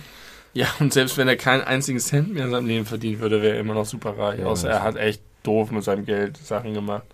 Glaube ich nicht. Der ist glaube ich nicht, der ist glaube ich zu klug dafür. Ja. Aber finde ich äh, sehr beeindruckend, dass der auch jetzt nicht irgendwie, weiß ich nicht, also der hätte ja eine krasse Reichweite, wenn er sich jetzt einfach hinstellen würde und sagen, hey, ich bin jetzt bei, keine Ahnung, In- Instagram. Ja. Der, der ist, glaube ich, sogar offiziell bei Instagram, macht nie irgendwas, aber hat, ohne jetzt geguckt zu haben, bestimmt eine Million Follower. Würde mich wundern, wenn es weniger wären. Ähm, und jetzt muss ich gucken. Das ist jetzt wirklich viel weniger, es ist peinlich. Vielleicht gibt es ihn auch nicht mehr bei Instagram. Oder es gab ihn nie. Doch, es gab ihn schon mal. Das war da, ich, ich, Verbucht. ich habe ihn schon dort. Der alte. Metzger. Der alte Metzger, der hat echt eine krasse Karriere hingelegt. The Real Stefan Raab. Na gut, ich habe mich krass verschätzt. 147.000 Follower. Aber ein einziges Bild von 2018, das ist nämlich von der besagten Live-Show in der Lanxess Arena. Und das gefällt 121.000 Personen. Ja. Das einzige Bild, das er jemals gepostet hat. ja. Ja, wir machen es andersrum. Wir machen blauen 121.000 Sachen und es gefällt 10 Menschen. Und er folgt niemandem. don't give a fuck about our world. Ja, Stefan Raab finde ich irgendwie einen faszinierenden äh, kleinen Mann. Ich weiß nicht, ob der klein ist. Ist er klein? Ich habe das Gefühl, der ist nicht besonders groß. Ja, ich schätze ihn auf 1,78. Wie groß ist Stefan Raab? Oh, ich dachte, er spricht. Meine Uhr sagt, dass er 1966 geboren ist und Sternzeichen Waage ist. 1,82. Nur 3 cm daneben. 4. Zwei Zentimeter kleiner als ich. Das war's. Es ist 21 Uhr. Zeit für die Tagesthemen. Zeit, um noch einen Teil der ersten Halbzeit zu gucken. Das ist nämlich gerade die Was sind jetzt? Ach, Saarbrücken. Du guckst Ja. aber auch jeden Scheiß da. Ich gucke sehr gerne Fußball. Das habe ich mich neulich auch noch mal gefragt. Wieso? Also, das ist eher eine Beobachtung über mich als über andere, weil ich weiß, dass das Unsinn ist. Aber ich, ich, bei meinem Vater habe ich das, bei dir habe ich das, ich habe es inzwischen bei allen Leuten, dass ich nicht mehr abkaufe, dass sich jemand für Fußball interessiert. Okay. Und das verstehe ich nicht so ganz, weil ich mich selber lange Zeit für Fußball interessiert habe, weil ich auch immer noch mal Gefallen finde daran. Aber irgendwie habe ich das Gefühl, es ist zu, ich habe jetzt so viel Zeit auf der Erde verbracht und immer wieder kommt eine neue DFB-Pokalrunde. Und immer wieder spielt irgendjemand gegen irgendjemand. Und es ist einfach so samey. Wenn ich mich so, wenn so ein Turnier kommt und ich habe mich jetzt in dieses Basketball-Ding im Sommer voll reingeguckt und so, das war was Neues, das war interessant und dann, aber es sich schon wieder 90 Minuten hinzusetzen und zu gucken, wie zwei Mannschaften gegeneinander Fußball spielen, ist, glaube ich, einfach zu oft passiert. So ähnlich geht es mir mit Videospielen. Aber das sind ja immer andere. Jetzt sind auch immer andere Fußballspiele. naja, letztes Wochenende Wieder zum ersten Mal 1 zu 0. 8 zu 0 gewonnen, Bayern Ja. gegen Darmstadt. Halbzeitstand 0-0. So Ja, ist es noch nie okay. passiert. Okay. Erste Halbzeit, drei rote Karten. Okay. Gab es noch nie. Aber jetzt nochmal den Vergleich mit Videospielen. Naja, wie, toll, wie toll anders das ist. Komplett andere Regeln. Alles ist komplett anders. Also ich, das, das geht mir darum, dass es sozusagen immer wieder diese Mühle. Und auch wenn es nicht ein Turnier ist, sondern es ist eine Saison, geht über ein ganzes Jahr. Und dann ist wieder irgendwie Pause und dann kommt noch ein Spiel. Das ist all, aber ich, es ist halt Quatsch, weil offensichtlich richtig viele Leute das ihr ganzes Leben lang mit Begeisterung verfolgen. ja. Aber es ist nicht nur so, dass es bei mir schwindet, sondern dass ich allen unterstelle, dass sie das gar nicht wirklich gut finden. Das ist bei mir deutlich mehr geworden in den letzten Jahren. Früher war ich deutlich desinteressierter. Das ist viel mehr geworden. Erstaunlich. Ja, okay. Viel Spaß bei Bayern gegen Saarbrücken.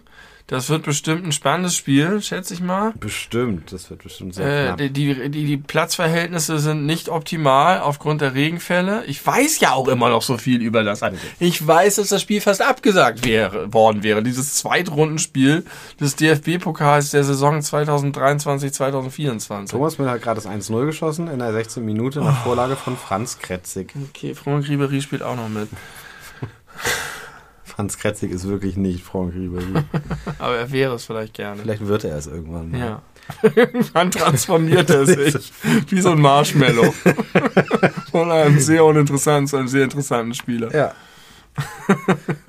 Wir werden live dabei sein und berichten, wenn Franz Kretzig Franck Ribéry wird.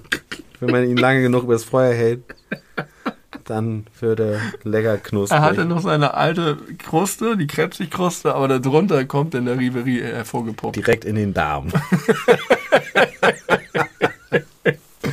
ja, schön. Schöne Folge, glaube ich. Keine Ahnung. Ich höre sie mir bald an und du in sechs Monaten. Ja. Ähm, vielen Dank an dich. Vielen Dank an Dich. alle dort da draußen, an mich auch. Ich habe ja auch, habe ich auch gut, habe ich gut gemacht. Ähm, ich habe nichts mehr. Hast du noch was? Na, ich habe viel, aber ich will nichts mehr. Okay, auch gut. Spar- Sparen wir uns auf. Äh, liebe Grüße nach Marrakesch und gehabt euch wohl.